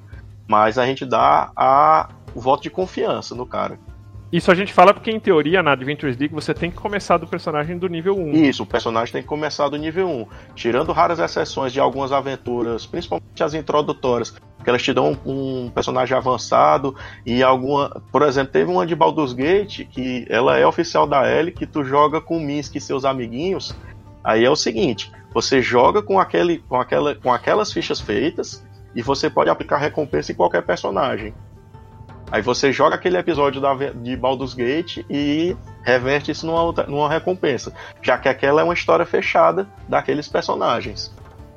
E que nem você falou, daí depois de Baldur's Gate ela foi por seasons, né? Então cada temporada tem um mote. Essas primeiras, essas primeiras tem- temporadas elas centralizaram muito em Flan, que é uma cidade ali Isso. na, Na verdade, a chamada trilogia Flan, eles queriam dar, é, é, eles tentaram permear muito isso aí. Você vê o sentido de ver a parte geográfica do de cada uma das três campanhas foram pontos diferentes, sempre no norte, mas é, Tirania dos Dragões se focou ali meio em Waterdeep. Você em diversos pontos do mundo até finalizar na Espinha do Mundo. Elemental Evil já foi é, no Vale Densarim, focado ali pelo Vale Densarim. Já Rage of Demons foi toda no Underdark, e assim, meio que cobre toda a Faero, e você tinha vários. O mapa de Underdark com o norte sobrescrito. É um negócio absurdo, que você, cara, eu mandei isso tudo. Nossa. Então, cada um deles ia fo- focando em uma região, enquanto o Flan dava aquela visão de em todo em toda a Faeron aquele evento estava acontecendo. Mas eles meio que quiseram centralizar. Como Curse of Strahd foi uma é, foi uma experiência que eles quiseram fazer, não, vamos tentar sair de Forgotten. E ironicamente, vamos pegar nossos heróis de Forgotten e jogar eles dentro do Barovia. Tanto que quem é, jogou a modular, você tá andando, tropeça na Baróvia, cai lá no Baronap, faz a campanha e no final vem as brumas e você volta para Faero. Tanto que você pode continuar com seu personagem baroviano, com todos os traumas que ele conseguiu lá, tem achievements para isso. E dizer, não, eu fui carregado pelas brumas e cheguei no, no reino estranho de Baróvia. Então os ciganos vieram lá e me trouxeram de volta. É, não, não, Muito não. louco. Aí depois voltamos com a Faero. Agora, me conta uma coisa. Hoje, é, eu preciso de DCI pra participar? Tipo. E o que, que o, Pois é. o que, que o lojista ganha por fazer isso na loja já que tá tão aberta? Pois é, aí eu vou lhe dizer. É, você não precisa de DCI, você é jogador. Mas o seu lojista precisa que você tenha um DCI. Quem joga Magic já fica tranquilo que todo mundo sabe que o DCI é aquela carteirinha do Magic. Que também foi a carteirinha da RPGA. Então, Você jogou RPG alguma vez na vida, ainda tem o seu DCI, é o mesmo DCI. É, Agora- antigamente, antigamente eram separados, né? Antigamente, até por conta da, da- do Isso. da TSR, as carteirinhas eram separadas. Mas depois, com Isso, a mas a unificação eles A unificação foi em torno de 2000 e... Aí eles unificaram. Eu, Isso. eu já era da época da unificação, então é, essa parte pregressa eu, eu, eu perdi. Mas assim, para o lojista, é, é interessante que ele incentive o, o uso do DCI e o registro de evento, porque o lojista vai pontuar. Para cada jogador que joga na loja dele como um evento, ele recebe um incremento na loja dele para ele poder pedir mais e melhores eventos, mais e melhores materiais, tanto para D&D quanto para Magic. E para termos de WPN, a loja é uma loja e jogadores são jogadores. Então o cara é focado no Magic, mas ele pode deixar é, um, um grupinho é, jogando D&D e ele vai pontuar para o Magic também. Então e, w, e WPN não importa se é no Brasil, tipo a Wizard tá te Isso. vendo, né? Não importa que Isso, tenha WPN é Galápagos, WPN. Devir, a Coque no meio. A É, já é o Wizard, é direto na central. É direto na central. E como e quem é lojista antes da ter assumido, e se eu não me engano a Galápagos assumiu o México também, antes da Galápagos, é, e sem D&D aqui, tá sendo registrado já. E os, os lojistas estão pontuando. Então você tem uma, duas mesas de D&D, você pensa aí que já são 12 jogadores. É mais do que uma chave de 8 de Magic. Eu sei que lá fora, cara, tipo, eu não sei se funciona aqui, você pode até me falar pela Dominária. Acho que até pelas dificuldades de importação talvez tenha alguma diferença, mas, por exemplo, esses livros cap especiais, eles vão para as lojas melhores pontuadas lá no, no, Isso. no a gente vai, é, a Galápagos vai ver como é disso daí. E por uma questão de distribuição, essas capas especiais são restritas aos Estados Unidos. Então, é, é, aí são restritas aos Estados Unidos e onde tem distribuição legal. Aí vamos falar com os nossos amigos aí da Galápagos como é que eles vão fazer, se eles vão conseguir. E te- eu quero muito a minha tirania dos dragões, daquele livro revisado, com aquela capa bonita, com a Tiamat coloridinha. Você e o Joga. O Joga, tava, o Joga tava chorando aí, né, Luiz? Isso. E Dani, inclusive eu queria te fazer uma pergunta. É, Hum. Você é, tem um pessoal aqui em Santos também chamado Contos Lúdicos aqui, que ele já narra o Adventures League. Então, o que, que muda com a Galápagos trazendo o Adventures League pro Brasil no, no primeiro trimestre do ano que vem? O que de fato vai Bem, acontecer? o que de fato vai mudar, né? É, a Galápagos ela é distribuidora dos jogos, certo? É, a gente vai, o nosso, a- eu acho que o grande ganho que vamos ter, principalmente, vamos falar de novo, inclusão, a grande palavra do momento, é a questão que vamos ter pelo menos a- os livros principais e os, os manuais de regras em português.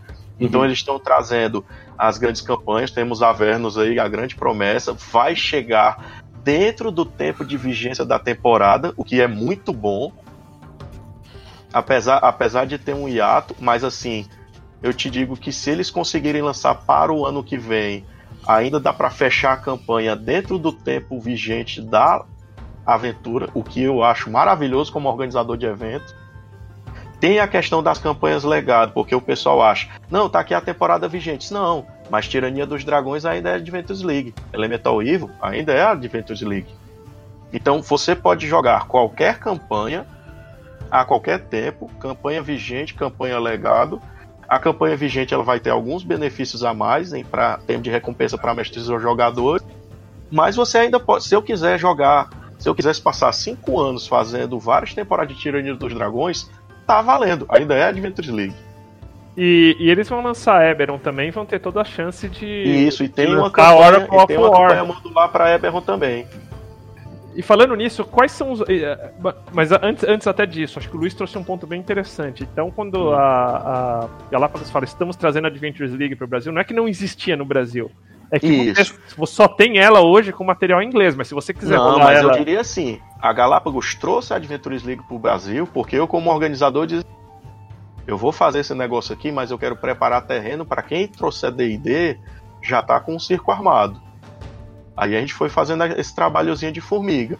Algumas lojas já semeando, tinham lojas que conseguiram se manter desde a primeira temporada. E o cara disse: Não, eu tenho aqui a minha mesa de DD, mas tá foda, porque não tem livro em português. Agora que tem, não Uhum. tem mais desculpa.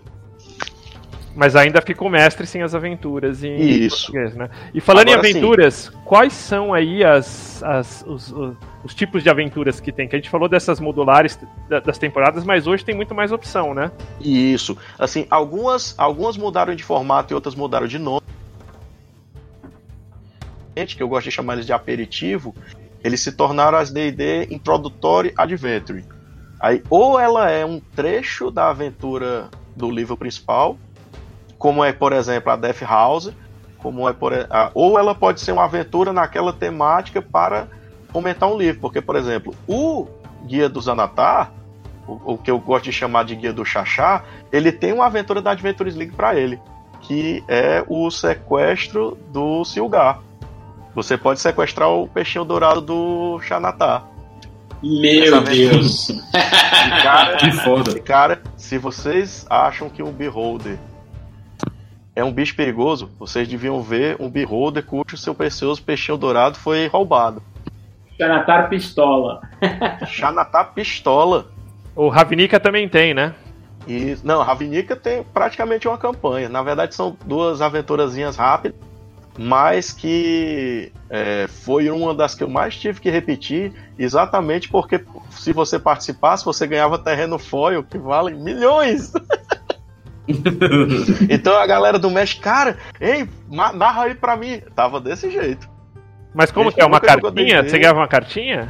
Isso porque foi uma integração. Como teve a questão do Ravnica, que eles tent- é, o, já tinham aqueles é, planes, planes, plane chase, né? Como é que eram chamados os, as adaptações do cenário de Magic. Aí os caras quiseram, faz um livro, faz um livro. Pois peraí. James White foi lá e fez. Quem, quem tem esse Ravnica sabe que ele é um livro de cenário. Como livro de cenário, ele é perfeito. E você não vai ser aquela criatura planinalta de Magic, ele já dá esse disclaimer. Você vai ser aquela criaturazinha, aquele, aquela fichinha com a mecânica de D&D, você vai ter uma aventura de estilo D&D, mas naquele mundo. Muito bem adaptado, por sinal. O fato é que todo mundo em Fortaleza tem o, tem o terreno aí. É, mais ou menos assim. Eu mesmo ganhei três. E, e cara, daí você falou, tem essas introdutórias, que mais? Isso. Tem essas introdutórias, aí você tem a que eu chamo de campanha modular, né? Que são as DDAL agora, eram chamadas de Expedition, aí agora eles chamaram de DDAL. Que basicamente elas têm a temática da temporada, elas se passam em uma história paralela, os eventos chegam até a conversar entre si, e ela tem um quê de voltado para um jogador que tem, quer ter uma experiência a mais. Tipo um DLC, como tá agora dos Hellriders Isso. no... Isso. em Os Averno. grandes eventos principais acontecem nas duas ao mesmo tempo, mas é, você corre ela, ela é uma campanha totalmente isolada. Agora, por exemplo, em Shout, é, as aventuras modulares implementavam a principal, porque você tinha as aventuras de primeiro nível, você tinha atividades que você fazia que não estavam no livro principal, e a campanha de chute que acabava no 17º nível, ela se estendia além até chegar no vigésimo através das modulares. E São agora, que eles vão fazendo. e agora o mesmo com a do de Avernus também, né? Isso, a Vernus, não, no caso a Vernus, ela vai ter uma campanha que se estende até o vigésimo nível em modular, ou seja, voltado para jogadores que querem ter uma experiência até o talo, enquanto o livro dá uma experiência até o 14º nível, se eu não me engano. E dá uma profundidade que o Luiz fala que faltou bastante, que é uma profundidade mais na, em Baldur's Gate também, né? Isso. Baldur's Gate eu achei pouco, mas até, é, eu achei material a questão de Baldur's Gate em si. Agora, se você quiser é, Baldur's Gate, como já foi mencionado, a Murdering Baldur's Gate perfeito para quem quer conhecer a cidade. Assim, é um tratado sobre a cidade de Baldur's Gate. E fala exatamente do cânone na linha de tempo que ela tá agora. E, e daí a gente tem as epics que, que a gente Isso, aí tem as um epics pouquinho, que né? são aqueles ground shaking events, são, aquele, é, são aqueles eventos de proporção imensa. Aí esses voltados a grandes convenções E você é, e podem ser repetidos em eventos de caridade, em eventos de menor escala, mas eles exigem que tenha pelo menos 10 meses é, 10, 12 meses simultâneas, tem que ter um agendamento prévio, tem que ter toda uma organização e autorização da própria Wizard, não é nem Galápagos, você pede direto da Wizard e vem direto da Wizard. Mas eu- então quer dizer assim, eu sou organizador do Criança Esperança. Eu quero fazer uma. Rapaz, eu ia fazer Na essa época. piada agora, ó, rapaz. Mas é. O principal evento de caridade americano que a Wizard fomenta é o chamado Extra Life. E eles têm um negócio engraçado que é o Charity Roll. Que seria o quê? Cada vez que a pessoa quiser repetir um dado ou receber uma inspiração, ele dá um dólar. E meu Caralho. amigo, a quantidade de dinheiro que eles faturam com isso em termos de doação é absurda. Aí já imaginou se a gente se juntasse com o Teleton Criança Esperança e dissesse assim, inspiração a um real, o quanto é que a gente não conseguia? Hashtag fica a dica em Galápagos. É, com certeza. Aí a gente passa no banco, a gente passa no banco, pede pra troco, compra logo um saco de 12 quilos de moeda de um real, diz PO. Aí diz, ó, um PO, um reroll. Mas, o- o- mas eu acho que o principal lance é, por exemplo, essas épocas, se você tem um evento que rola no Brasil, ou um evento de Isso. caridade, ou um clube de RPG na biblioteca. E um grande, evento online também, viu? Não sei se eu já mencionei mas eu, por exemplo, eu nunca tive a experiência de ter uma Epic presencial. Meu sonho molhado aqui em Fortaleza, conseguir organizar uma. Eu ainda vou fazer isso como organizador da Adventures League. Mas eu já mestrei seis Epics no na chamada EtherCon, que é uma que é uma convenção organizada online é, que junta, já chegamos a ter 43 mesas simultâneas, inclusive multilinguais. Porque, por Legal. exemplo, na última que eu fui, eram três mesas brasileiras, duas mesas em alemão, quatro mesas em russo, duas em chinês, tudo no mesmo evento.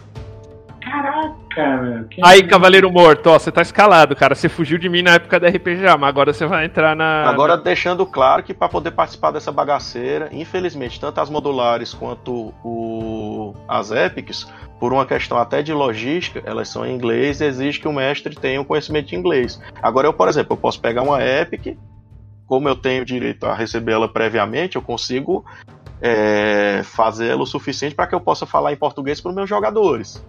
Isso aí não é mistério. É o que eu mas fiz. ela exige que você tenha um conhecimento de inglês. É o que eu fiz na minha mesa, o Luiz até jogou e o Brave fez na dele, porque o Balbi até jogou. A gente usou as modulares, não, não a Epic no caso, né? Eu usei a Isso. The- a The Beast, que é super bem falada aí.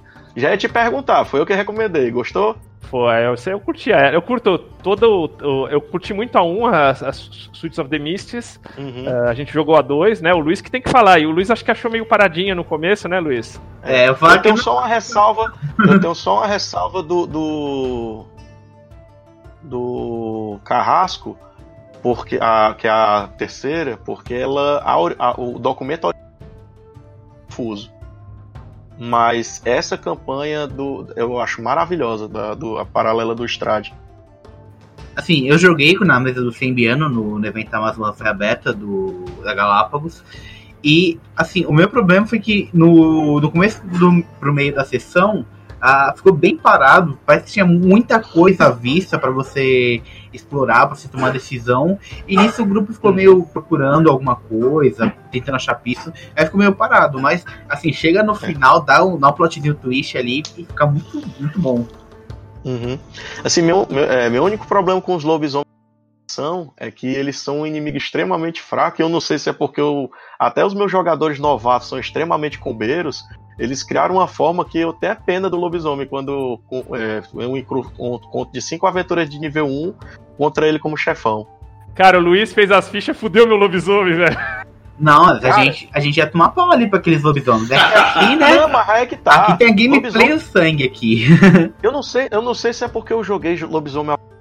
Mas é, chega a ser triste, porque antigamente você tinha a questão. Ele só era ferido por magia, por fogo e arma de prata. Mas depois que inventaram o Kentrib, acabou.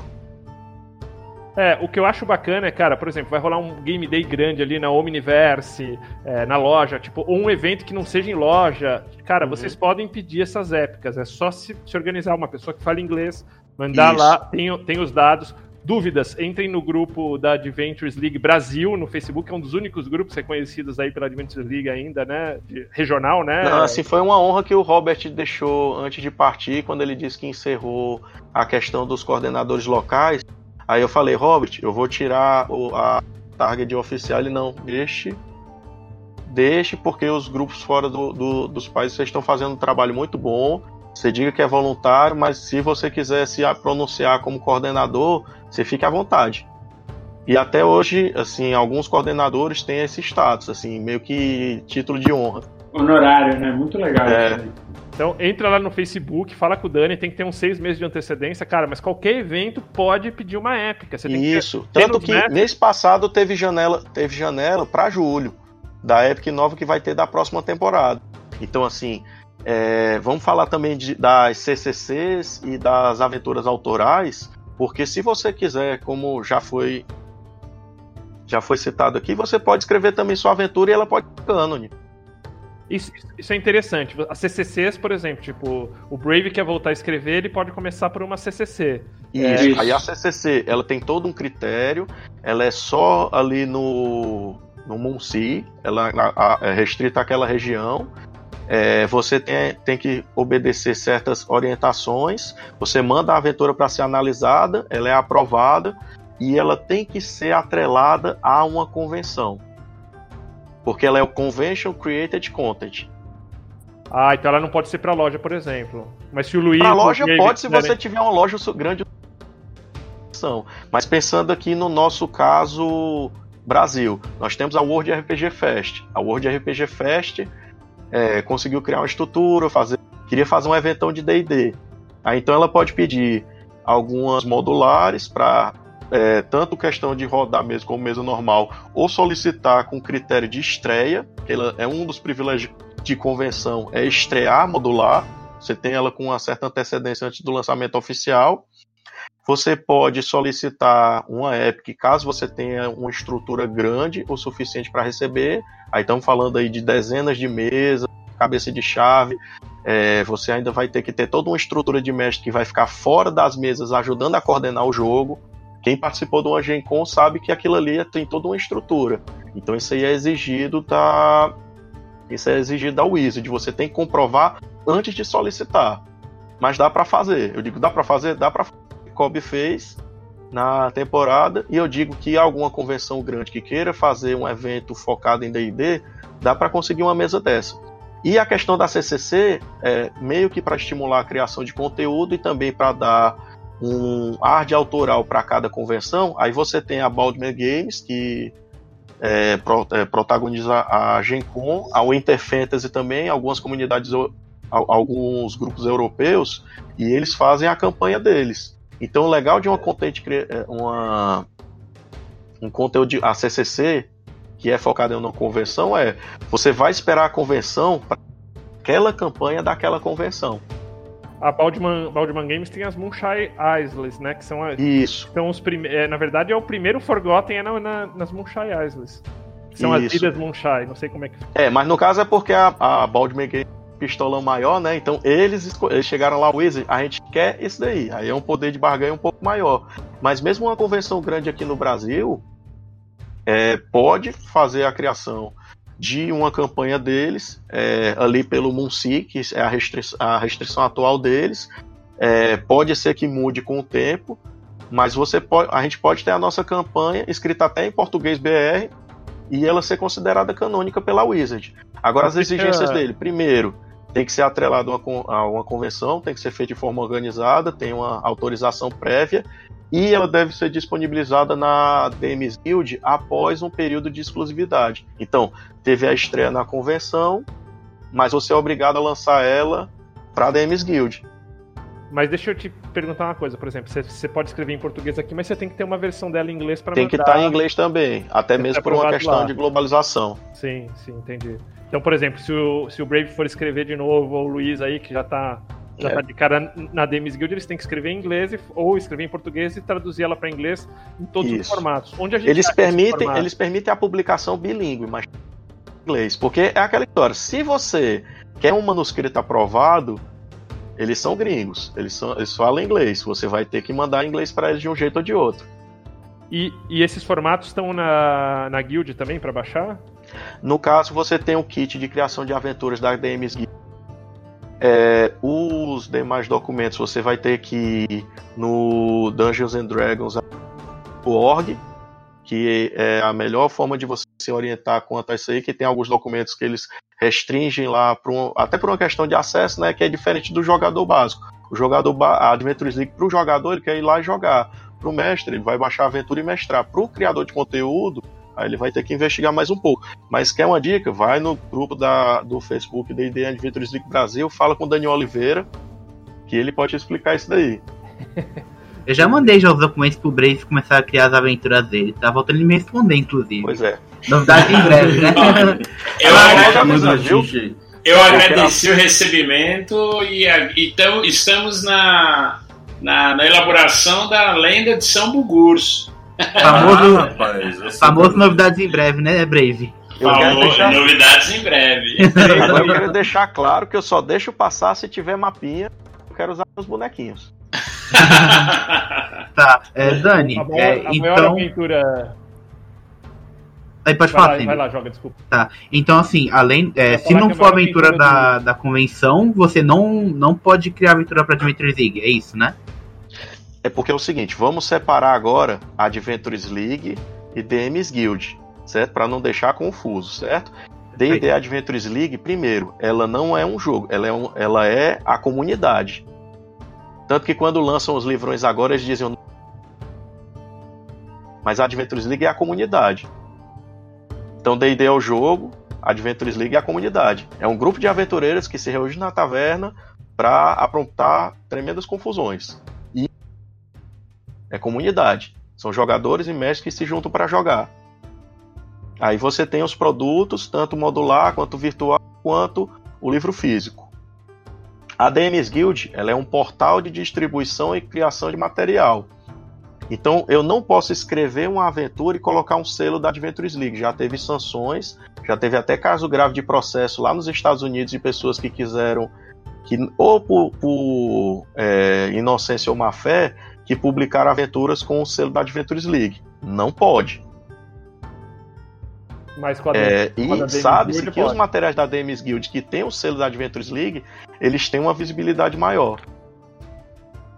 Tanto que alguns criadores que tiveram destaque, eles têm um selo especial que são os, chamado, os chamados arautos. Eles têm um- uns produtos paralelos voltados à Adventures League ligados àquela temporada. É o Guild Member, né? Guild É, Member. o guild member, os guild members.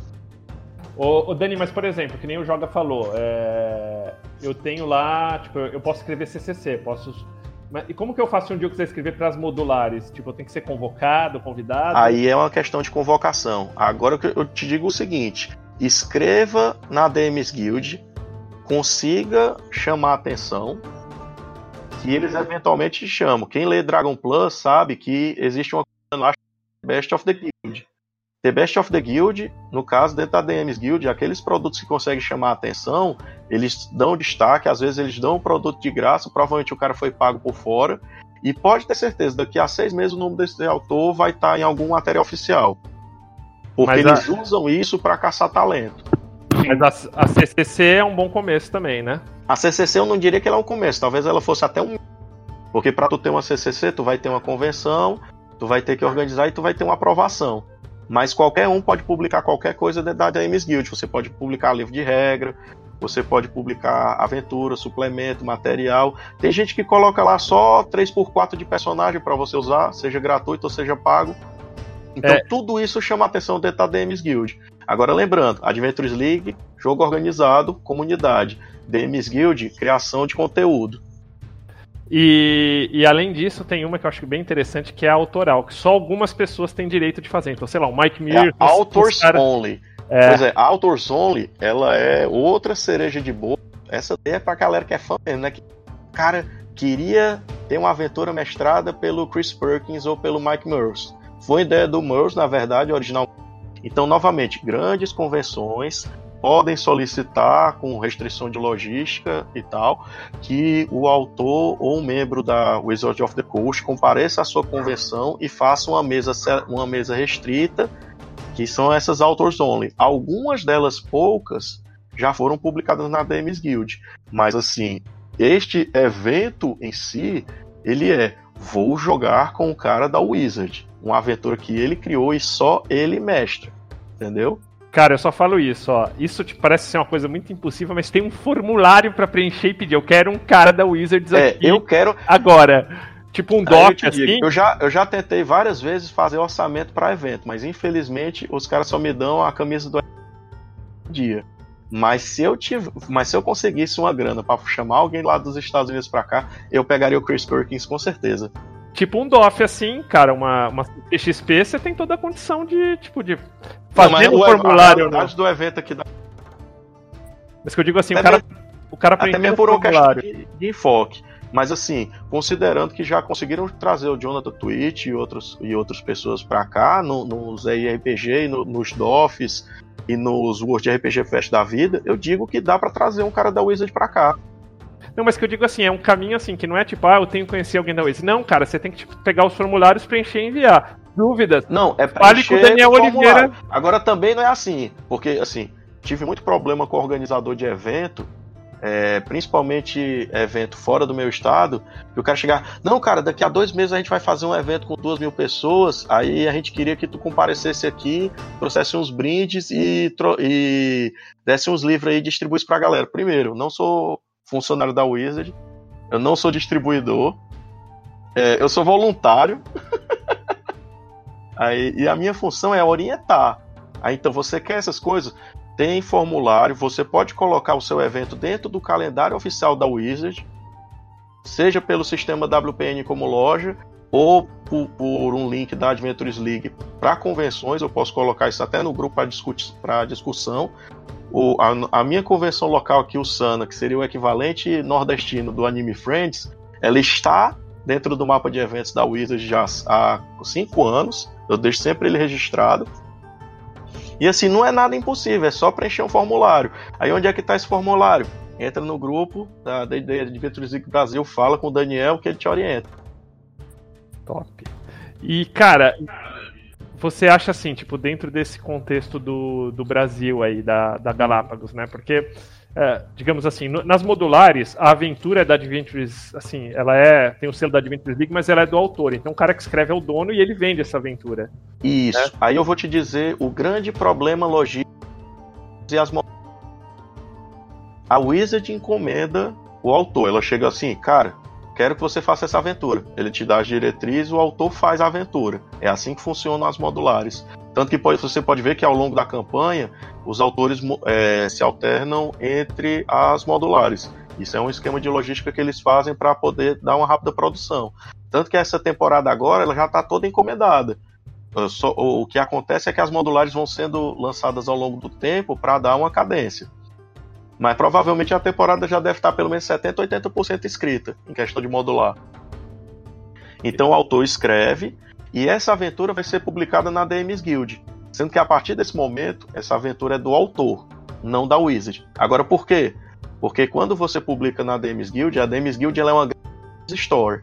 Então você publica o conteúdo que você quiser lá, você cobra o quanto você quiser lá e as pessoas pagam por aquele produto. Parte fica com a Wizard e o Drive to RPG, parte fica com o autor. Então, como a Wizard já tem a parte dela dessa aventura modular, ela não precisa ela vender. E a, mas a liga é meio um preço fixo todas, né? Isso, elas são em torno de 5 dólares cada módulo. E- É, meio- é barato para eles e caro pra gente, mas Cara, sei Quem- lá, as aventuras são boas, cara. Eu achei que, tipo assim, pra É. Mist, Eu tenho uma ressalva das primeiras temporadas por uma questão de material gráfico.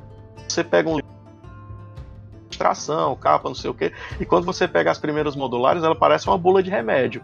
Mas quem lê aquele conteúdo, algumas eu ouso a dizer que tem qualidade muito superior à do livro, ao do livro publicado. Com certeza, tipo, a- Tem principalmente a primeira modulares que são temporada. maravilhosas.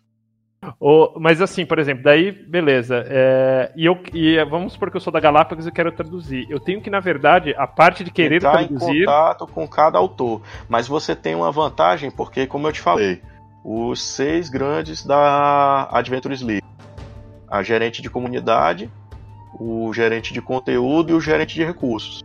O gerente de recursos é a pessoa que tem o contato direto com os autores.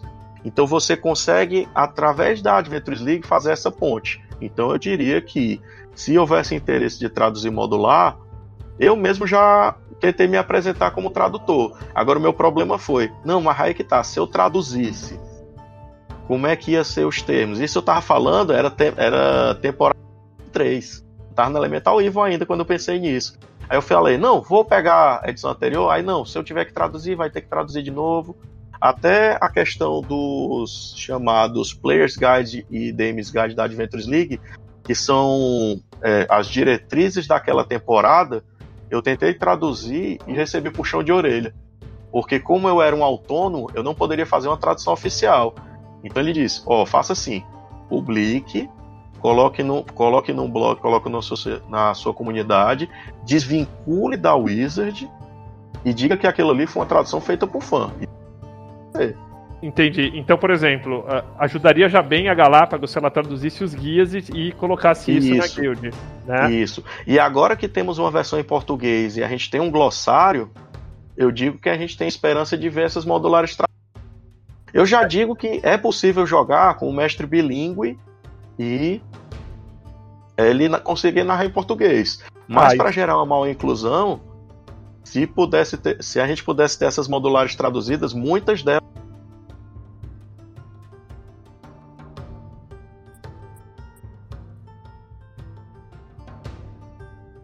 Ah, tá. É, para a questão do português, né? É, as modulares estão em inglês e com o mestre bilíngue você ainda consegue fazer uma narrativa. Agora, se essas aventuras estivessem em português, mais mestres se interessariam. É, a verdade é que se você vê alguns arquivos você baixa, tem traduções, por exemplo, em espanhol já. Isso. É, é, os, os, os guides já tem tradução em espanhol, em francês, uma versão oficial em alemão. Então não duvido que até o final do ano a gente, a gente pudesse ver uma versão em português. Tem as extras oficiais. Eu mesmo é, geralmente publico a temporada vigente, até mesmo para ajudar o pessoal a tirar dúvida. Mas a modular, por exemplo, eu, eu entro no grupo de tradução. Vai vender, Hum. vai ganhar o autor. Acho que essa parte econômica que tem que ser. Pois é, aí isso né? eu teria que conversar. Aí isso só se eu conversasse com cada autor para saber como se a pessoa venderia o direito da aventura e a aventura seria publicada a versão PTBR com um produto isolado. Se o cara quisesse incorporar a tradução, agora pagar pela tradução, você tem que ver que a maioria deles é, tem isso como fonte secundária de renda. Então eles não têm o, o, o cacife de bancar um tradutor. Mas aí, Mas- né, joga. Ó, falando, falando aqui, o Joga manja be- bem disso aí. Tem, tem um monte de comunidade aí que o pessoal vive traduzindo as coisas, né, pô? Tipo, vamos Isso. traduzir. Fazer um É. grupo de tradução aí pro negócio, né? Eu tava vendo a, a League de Ebion, que saiu semana passada, e, cara, certamente eu vou narrar pro, pra galera. Eu tava vendo os guias, é, é pouca coisa. O do Messi tem é, quatro páginas, o do jogador tem sete É, páginas. na verdade, isso aí foi outra mudança de paradigma. Um DMs Guide já chegou a ter páginas. E os documentos iam só aumentando. Então o que, que foi feito? Eles reduziram e, enxer- e- e botaram assim: não, não vamos fazer um livro de regra, vamos fazer só as dicas de como é que deve ser feito. Agora, se você quiser ter uma chaproca, existe um documento chamado Content Catalog. Esse Só o nome É. já me deu medo. Só o nome já me deu medo. Basicamente, basicamente, ele é um menu e curadoria de toda a Adventures League, desde a primeira aventura, contendo todas as CCCs, todas as epics como mencionadas e o mínimo de cânone que você precisa saber de cada região. Pô, isso eu quero. Ele Onde tá essa chaboca aí? É uma chaproca, é, uma, é, um, é um documento gigante. Mas ele é.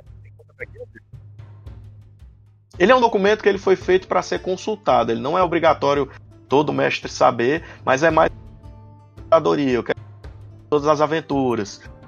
Eu quero informações, é, eu quero informações sobre aquela região. Aí é uma coisa interessante de você ler, mas assim, definitivamente não é obrigatório. E ele é mais consultivo do que uma coisa que você tem que ler de cabo a rabo.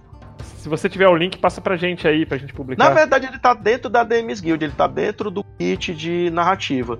Ah, mas se você puder passar o link do kit de narrativa, a gente já coloca aqui, facilita. Pronto, eu vou deixar aqui no chat.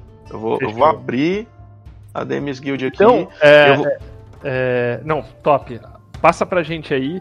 Agora, Pronto. pensando assim, tipo, no, no que é mais viável, assim, fácil e rápido, seria, por exemplo, primeiro, tipo, e isso não é informação oficial, é, é perspectiva. É tipo a, digamos assim, a Galápagos ajudar, de repente, numa tradução desses, desses guias de temporada.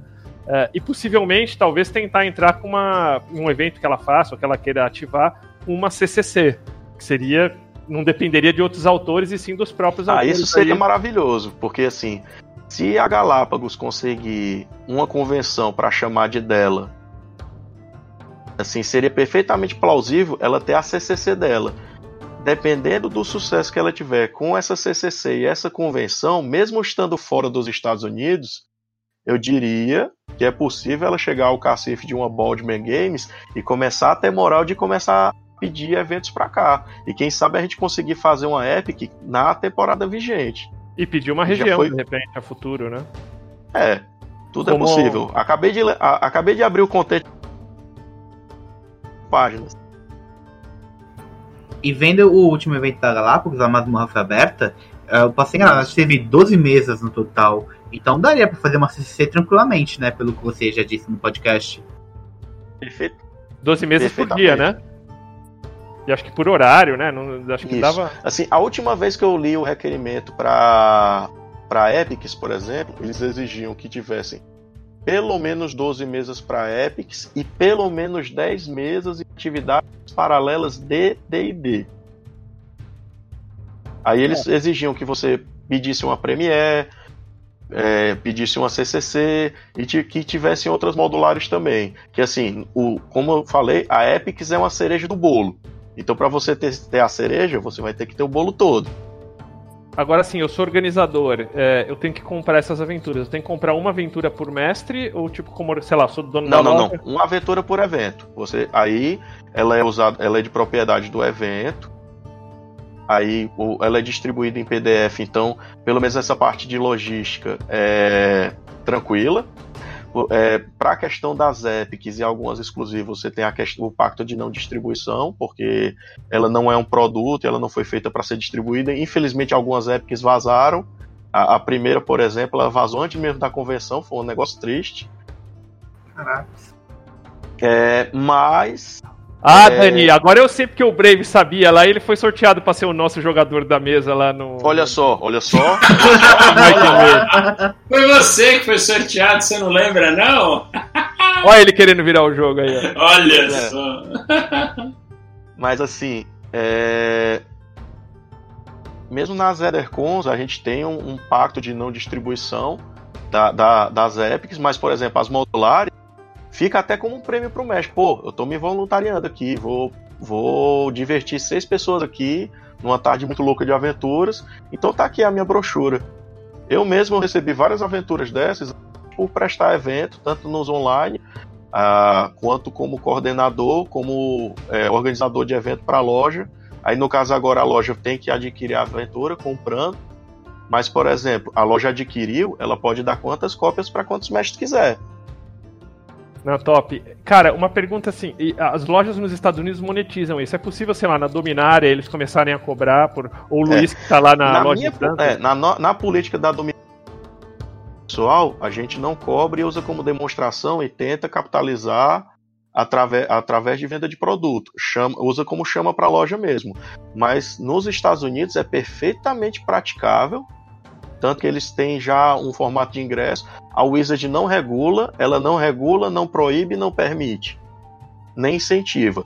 mas ela sabe que é prática, então você, por exemplo, você tem custo, você tem um narrador, você tem o espaço da loja, você tem é, a questão de climatização, manutenção do local.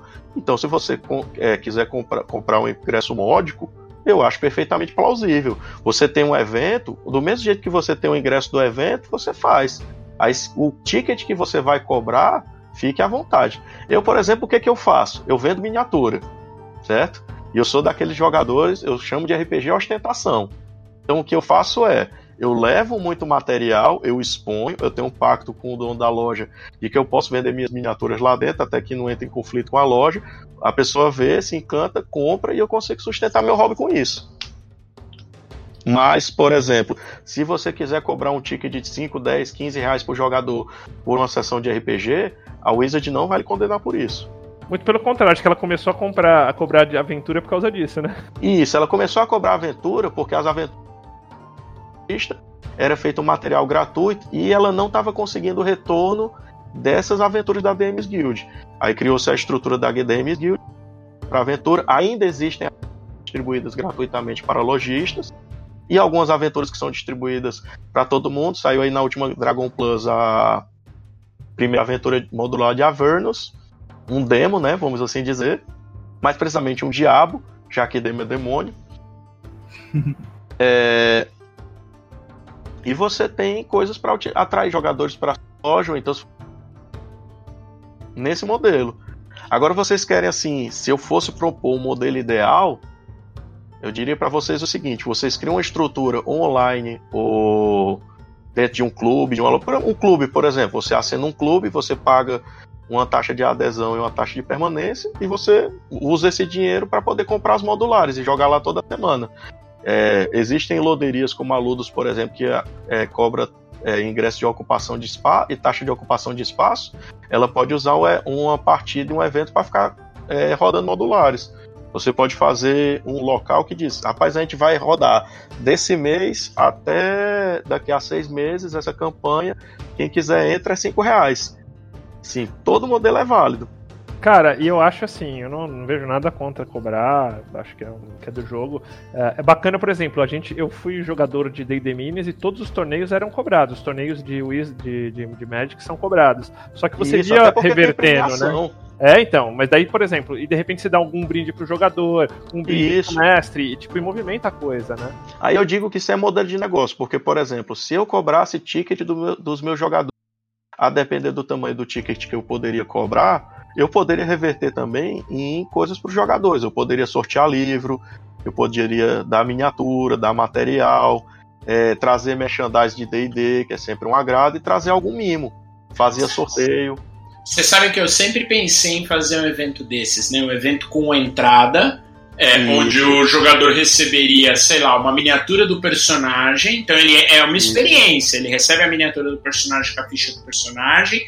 Se ele quiser, sei lá, pagar o ingresso XY, ele recebe um setzinho de dados. Dá pra, sei lá, trazer da China. Pro cara ter toda essa experiência. Então ele joga, ele recebe a miniaturazinha dele, ele tem os dados, vê a ficha, entendeu? É, eu acho que é, é, outra apresentação que você dá pro jogo, é outra é outro convite pro cara aprender a jogar, entendeu? Eu acho, acho que seria, né? Não, seria um o... negócio muito legal. Não, no evento, no evento de convenção, você cobra um ingresso, então você espera um retorno. Então, se você conseguir criar um público para esse tipo de para esse tipo de evento, você consegue dar um giro e dar um retorno. Você consegue trazer, é, é, você consegue fazer outras coisas, dar uma palestra, fazer até chegar numa convenção só de RPG. Balbi, o Brave entregou aí a regra da casa D&D Cyclopedia como, como convention, cara. Entregou toda a letra aí do nosso projeto, velho. Não, eu colocaria, eu daria mais uma ideia para você. Você colocaria um taverneiro lá com um baú de moeda daquela brinquedo Aí você dizia que esse era o dinheiro que será usado dentro do, do evento. Aí a pessoa passava o cartão, recebia um saco de PO e só podia para comer, para usar o banheiro, ele teria que usar essa, esse dinheiro de mentira. Cara, e, e, olha só, olha, olha que maneiro. Você pode ter roubado do amigo porque é roleplay. Olha aí, olha só, olha só, olha lá. Cara, isso chama festa junina. Aqui em Santos, o pessoal pede uma das lojas, né? Porque deve ser duas ou três de RPG. Mas eles pedem um ticket de 10 reais, só pro cara não ficar ali usando espaço que alguém poderia estar pagando pra, pra jogar médico, outro jogo, ou board game. Ele cobra esse ticket de 10 reais com consumação. Então, por exemplo, se você chega lá e não consome nada, paga 10 reais. Você paga, pega uma cerveja, duas tal. Você continua pagando os 10 reais, passou desse valor, você paga mais, paga, consumiu. Eu acho, eu acho bem legal, até porque o cara tem custo de manutenção, tem ar-condicionado, tem Isso. espaço que o, o cara poderia estar alugando o board game por 20 reais se você tá ali ocupando espaço pra jogar. Eu acho válido essa, essa cobrança. Não, e é justo e é democrático. E também não fica só vinculado à loja. Vamos, vamos supor, tipo, que nem eu tava brincando aqui, mas a gente quer fazer uma convenção do Regra da Casa da Enciclopédia. Pô, tipo, existem ferramentas, a gente tem que comprovar a estrutura, tudo isso, mas pra gente pedir pra vir um Chris Perkins aqui, se a gente fazer um financiamento coletivo pra trazer o Chris Perkins. Ó, cara, não haja é impossível, né? Ah, já Ó, ó, aí Foda. sim. Aí sim. Aí tu imagina trazer o Chris Perkins pra Fortaleza. Aí ele não volta mais, É. cara. Vai, vai, vai ficar aí na Praia do Futuro, só vai fazer Não. do futuro, velho. Não, eu vou levar ele pro Beach Park. Eu quero é ver ele querer voltar. Vai entrar pra Ele minha vai ficar dançando. Ele vai ficar dançando zumba no Beach Park, cara. Ah, bacana, cara. Acho que deu bem uma. Deu, deu bem uma. Uma geral super bacana aí da Adventures League. Te digo até que foi melhor que, o, que, a, que a própria palestra, que foi super curtinha lá no, no, no evento. E. poxa, Não, mas eu, eu peço, se tiver ouvindo, viu? No dia que você. Tá aí meu número, tá aí meu contato. É, ele já tem. Agora, cara, três dicas, tipo, pra um cara que nem o Joga, assim, que quer abrir uma mesa da Adventures League em Santos pra ele negociar com um lojista, assim. É, primeiro, tem os três livros. Segundo, o que tá difícil porque a gente só tem o livro do jogador, né? Mas saiba mestrar. Aí, segundo, chegue pro seu lojista e diga, cara, jogador de D&D é que nem jogador de Magic pra WPN. Se ele entender isso, ele vai lhe dar uma mesa. Porque foi assim que eu consegui convencer meu lojista. Top. É uma pena que não tem o Basic Rules aqui é, traduzida, né? Porque, tipo, lá, meu, todo o material da liga eles falam, você só precisa do Basic Rules e Tá, não, isso é verdade. O Basic Rules, ele é. Tanto que eu, na durante a primeira temporada, eu vou. Vocês podem comprar o livro, usar o material que tiver à disposição de vocês. Os personagens pré-prontos que eu vou fornecer serão única e exclusivamente com o Basic Rules. E eu joguei só com o Basic Rules durante toda a primeira temporada e eu não senti falta de nada. Não, top. Pra fechar, cada um de vocês aí, começando pelo, pelo Luiz. Luiz, você vê, tipo, futuro nesse, nesse sistema da Adventures League, cara? Você acha que dá pra emplacar algo legal no Brasil? Que, como que você vislumbra aí? Cara, se nos anos 80, com- sem internet, o pessoal já fazia dar certo, imagine hoje, em 2019. Eu acho que tem tudo pra dar certo sim, depende do que vai chegar, porque é, eu não participei da palestra da Galápagos no, no domingo, no evento. Não sei se eles vão traduzir os documentos, enfim. Isso ainda tá, tá meio certo pra mim, mas eu acho que tem tudo pra dar certo sim. Não falaram nada lá sobre isso. E eu, eu te falo porque eu participei da palestra Sim, sim. como, Você tava lá, você era um dos palestrantes, inclusive. como falante, eu e, o, eu e o Brave. O Brave com uma puta dor de cabeça, coitado. Brave, você acha que. Como você acha o futuro da Adventures League nesse. Ou a perspectiva? Cara, eu acho que é. O, a- o volume de vendas do livro do jogador, que se esgotou aí em 10, 12 dias, que assim, tá, superou as, as perspectivas mais otimistas da galera da, da Galápagos, é prova, na minha opinião, de que o povo tá ávido não só para jogar o RPG o D&D em casa, mas também para ter essa experiência. Todas as pessoas que a gente conversou, o próprio Balbi lá no evento, a gente conversando, né, Balbi? Eu, você, o, o Luiz, o Sembi, é, falando da experiência das épocas, cara, ele encheu os olhos. Então, assim, eu acho que a Galápagos tem todas as condições de conseguir montar é, uma, um- uma organização para fazer os eventos. Pode começar com um evento mais simples, etc. Começar com, com as mesas mais é, é, regionalizadas. É, usar aí a infraestrutura de pessoas que já estão na estrada, como o Daniel, é, em Fortaleza, no Norte, Nordeste, para conseguir capitanear isso. É, eu acho que o projeto só tem só tem que andar para frente, cara. Só ele sendo bem montado, bem planejado, para mim sucesso é, o, é a palavra, entendeu? Tem tudo para dar certo. E dúvidas, Daniel Oliveira na comunidade Adventures League Brasil. Com certeza. E É você, daí, Balbi? eu tô- Rapidinho. Eu, eu, Rapidinho, sem mais de você passar pro, pro Balbi, só um negócio interessante do, do evento da Galápagos. Eu tive narrando para um grupo de, de quatro jogadores, e dois deles, o Leonardo e o Gabriel, eles nunca tinham jogado o D&D quinta edição, e eles já estavam com o livro em português já, eles tinham comprado na lojinha do evento. Isso mostra um pouco da avidez do público com, com o livro, com o produto. Tá, tava todo mundo muito hypado pra, pra ver a quinta edição. Cara, eu vi, eu via o, li- o livro, cara, não vou dizer que esgotou ali, mas deu uma bela diminuída ali, cara. Eu, vi- eu fui comer, que é a, mesma lojinha que vendia o livro vendia comida. Fiquei uns 30 minutos na filinha ali pra pagar comida. Um monte de jogador, cara. Uhum. Balbi, Então, eu chegou recentemente, eu nem acabei de ler. É, ó, a gente já pegou aqui uns, uns poréns, mas acho que tá bem, tá bem. A qualidade dele tá, tá muito boa. Balbi, e aí? Você acha que rola a Adventure League? E mais importante, vamos fazer esse evento do Regra da Casa aí, velho? Opa, Cara, opa, vamos. opa. Vamos. E eu acho o seguinte: é, a Galápagos já, já, já pô, deixou bem claro com esse evento aí. Acho que o, o aftermath do evento todo, assim, o- a conclusão toda, é que a Galápagos está afim de construir a comunidade. Né? Isso ficou muito claro. E, pô, eu acho que não tem forma melhor de você alcançar o público casual do que com, uma, com um tipo de evento desse, que não só é, abraça o tipo de jogador casual, mas que também mantém, o, é, mantém próximo do público que já conhece. Então essa troca aí ela é muito. é- é- ela azeita muito a comunidade, sabe? Então eu acho que, cara, se seguir essa fórmula aí, acho que só tem a dar bom, assim, não tem, sabe? Na verdade, aproveitando o momento que a gente tá, eu acho que não tem erro, na verdade. É isso aí. Dani, fala um pouquinho do grupo, onde o pessoal te acha pra, pra tirar dúvidas, velhão. Pois é, infelizmente eu não sou muito bom com redes sociais. Ato- é, eu tenho um Twitter, nunca mais usei na vida. Infelizmente eu sou só encontrado no meu Facebook. Meu nome civil é Daniel Nunes Oliveira. Aqui na, comuni- a- aqui na comunidade local eu sou conhecido na verdade como Daniel Cabelo ou como Daniel Cabelim.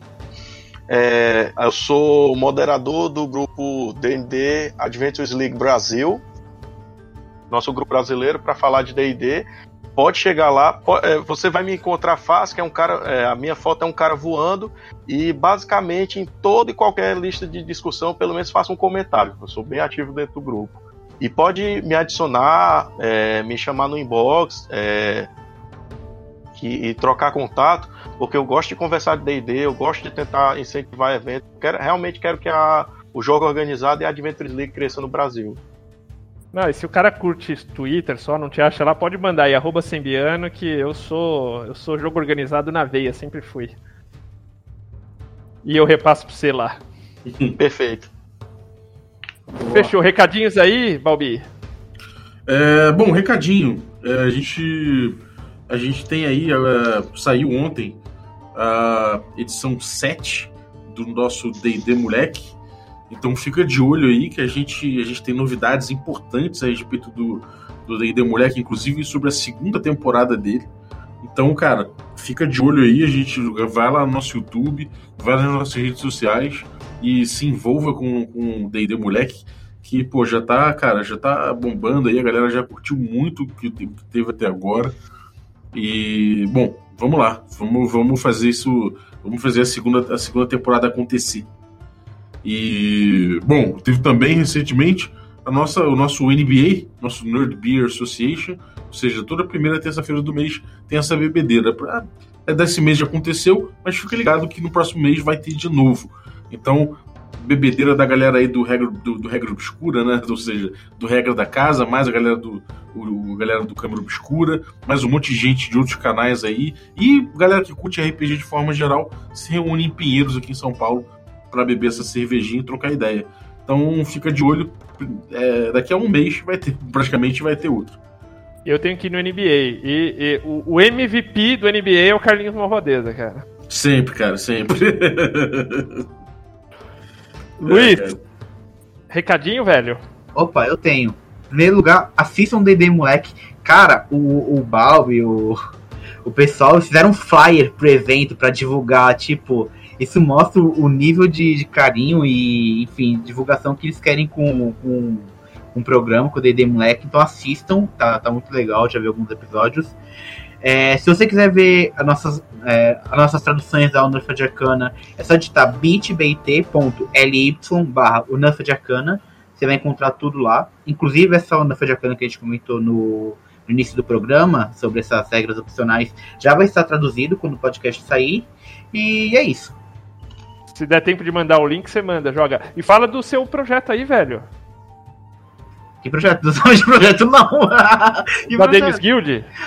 Ah, sim. É, a gente tá com, tá com alguns produtos na Dames Guild também. É só digitar Jogo D20 lá no, na barra de pesquisa.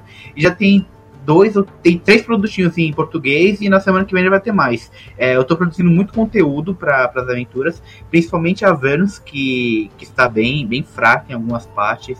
Vou tentar expandir um pouco mais a aventura. Então é só procurar a gente lá na Dames Guild. É Jogo D20. Não tem segredo não. E em português. Que é top. E sim, tudo em português. Brave, você, velho? Tranquilo. Tô esperando aí a, a- as aventuras e, e o jogo organizado aqui no Brasil. E vamos falar desse evento aí. Vamos, Ó, o vamos vamos, vamos nessa terça agora. O- Vocês têm que aparecer lá. Ó, vamos lá, vamos lá. O Brave, Fechou. ô Balbi, então, o Brave foi o mestre sensação aí do evento, está sendo É mesmo, cara. curado pelos canais aí, ó. O cara tem, tem- ele tem, assinou com a gente exclusividade aqui. É, o passe dele tá concorrido, cara. O cara levou quatro malas pro evento de coisa pra narrar. Eu falei, puta que. Eu levando uma mochilinha pequena. Eu falei, meu Deus, que vergonha, velho. Cara, o, o Brave, cara, eu vou falar uma coisa, cara. Eu, eu acho que define muito o, o- a entrega que o cara tem. Ele, ele, ele treinou, obviamente, ficou bem claro que treinou. E pra, junto com a musiquinha, com o ápice da música, ele ir declamando o que tá acontecendo no jogo, cara. Aquilo Ah, ali foi muito é foda. legal. Essa introdução é legal, cara. Eu acho que é pra botar a galera dentro do, do feeling. A- aumentar o hype. Ele É. colocou o timer ali, ele calculou a música, termina aqui, eu vou falar pro pumba. Durante, cara, ele foi usando, ele foi usando os ápices da música assim pra ir falando, cara. Pô, eu falei, que isso, ensaiado, cara. É, isso aí é um teste de performance. Provavelmente ele tem treinamento e pegou foco na skill. Pois é, Exatamente. você vê. Mas, cara, ó, quem mestrou RPGA, o Brave mestrou muito RPGA, cara, você tem que terminar a aventura 3 horas e meia e meia hora pra fazer os formulários. Então você segue a risca a parada, velho. Pois eu posso contar, pois eu posso contar uma minha aqui. Manda aí pra finalizar. O slot, a, o slot, um aventura de 4 horas. As minhas sessões na Dominário, elas tendem a começar às 5 horas da tarde e a loja fecha entre 8 e 9 horas da noite, geralmente com pouquinha. Então eu tenho que usar, fazer uma aventura de 4 horas em 3. Então, técnica de aceleração de jogo nesses últimos 5 anos é só o que eu uso. Assim, a gente perde um pouco os encontros aleatórios. Mas para que a pessoa tenha a experiência completa nesse tempo reduzido, até mesmo porque quem pegou a aventura de RPGA daquelas de 5 horas, eu duvido que conseguisse encerrar aquela aventura em menos de 6.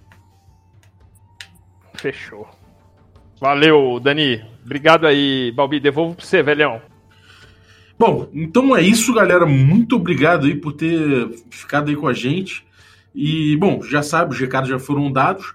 Então fica de olho aí na sua programação. Amanhã tem mais. Tem a nossa sexta-feira aí, fechando a semana com o Café com Dungeon. E é isso aí. Valeu, até a próxima. Falou! Valeu! Valeu, galera. Um abraço.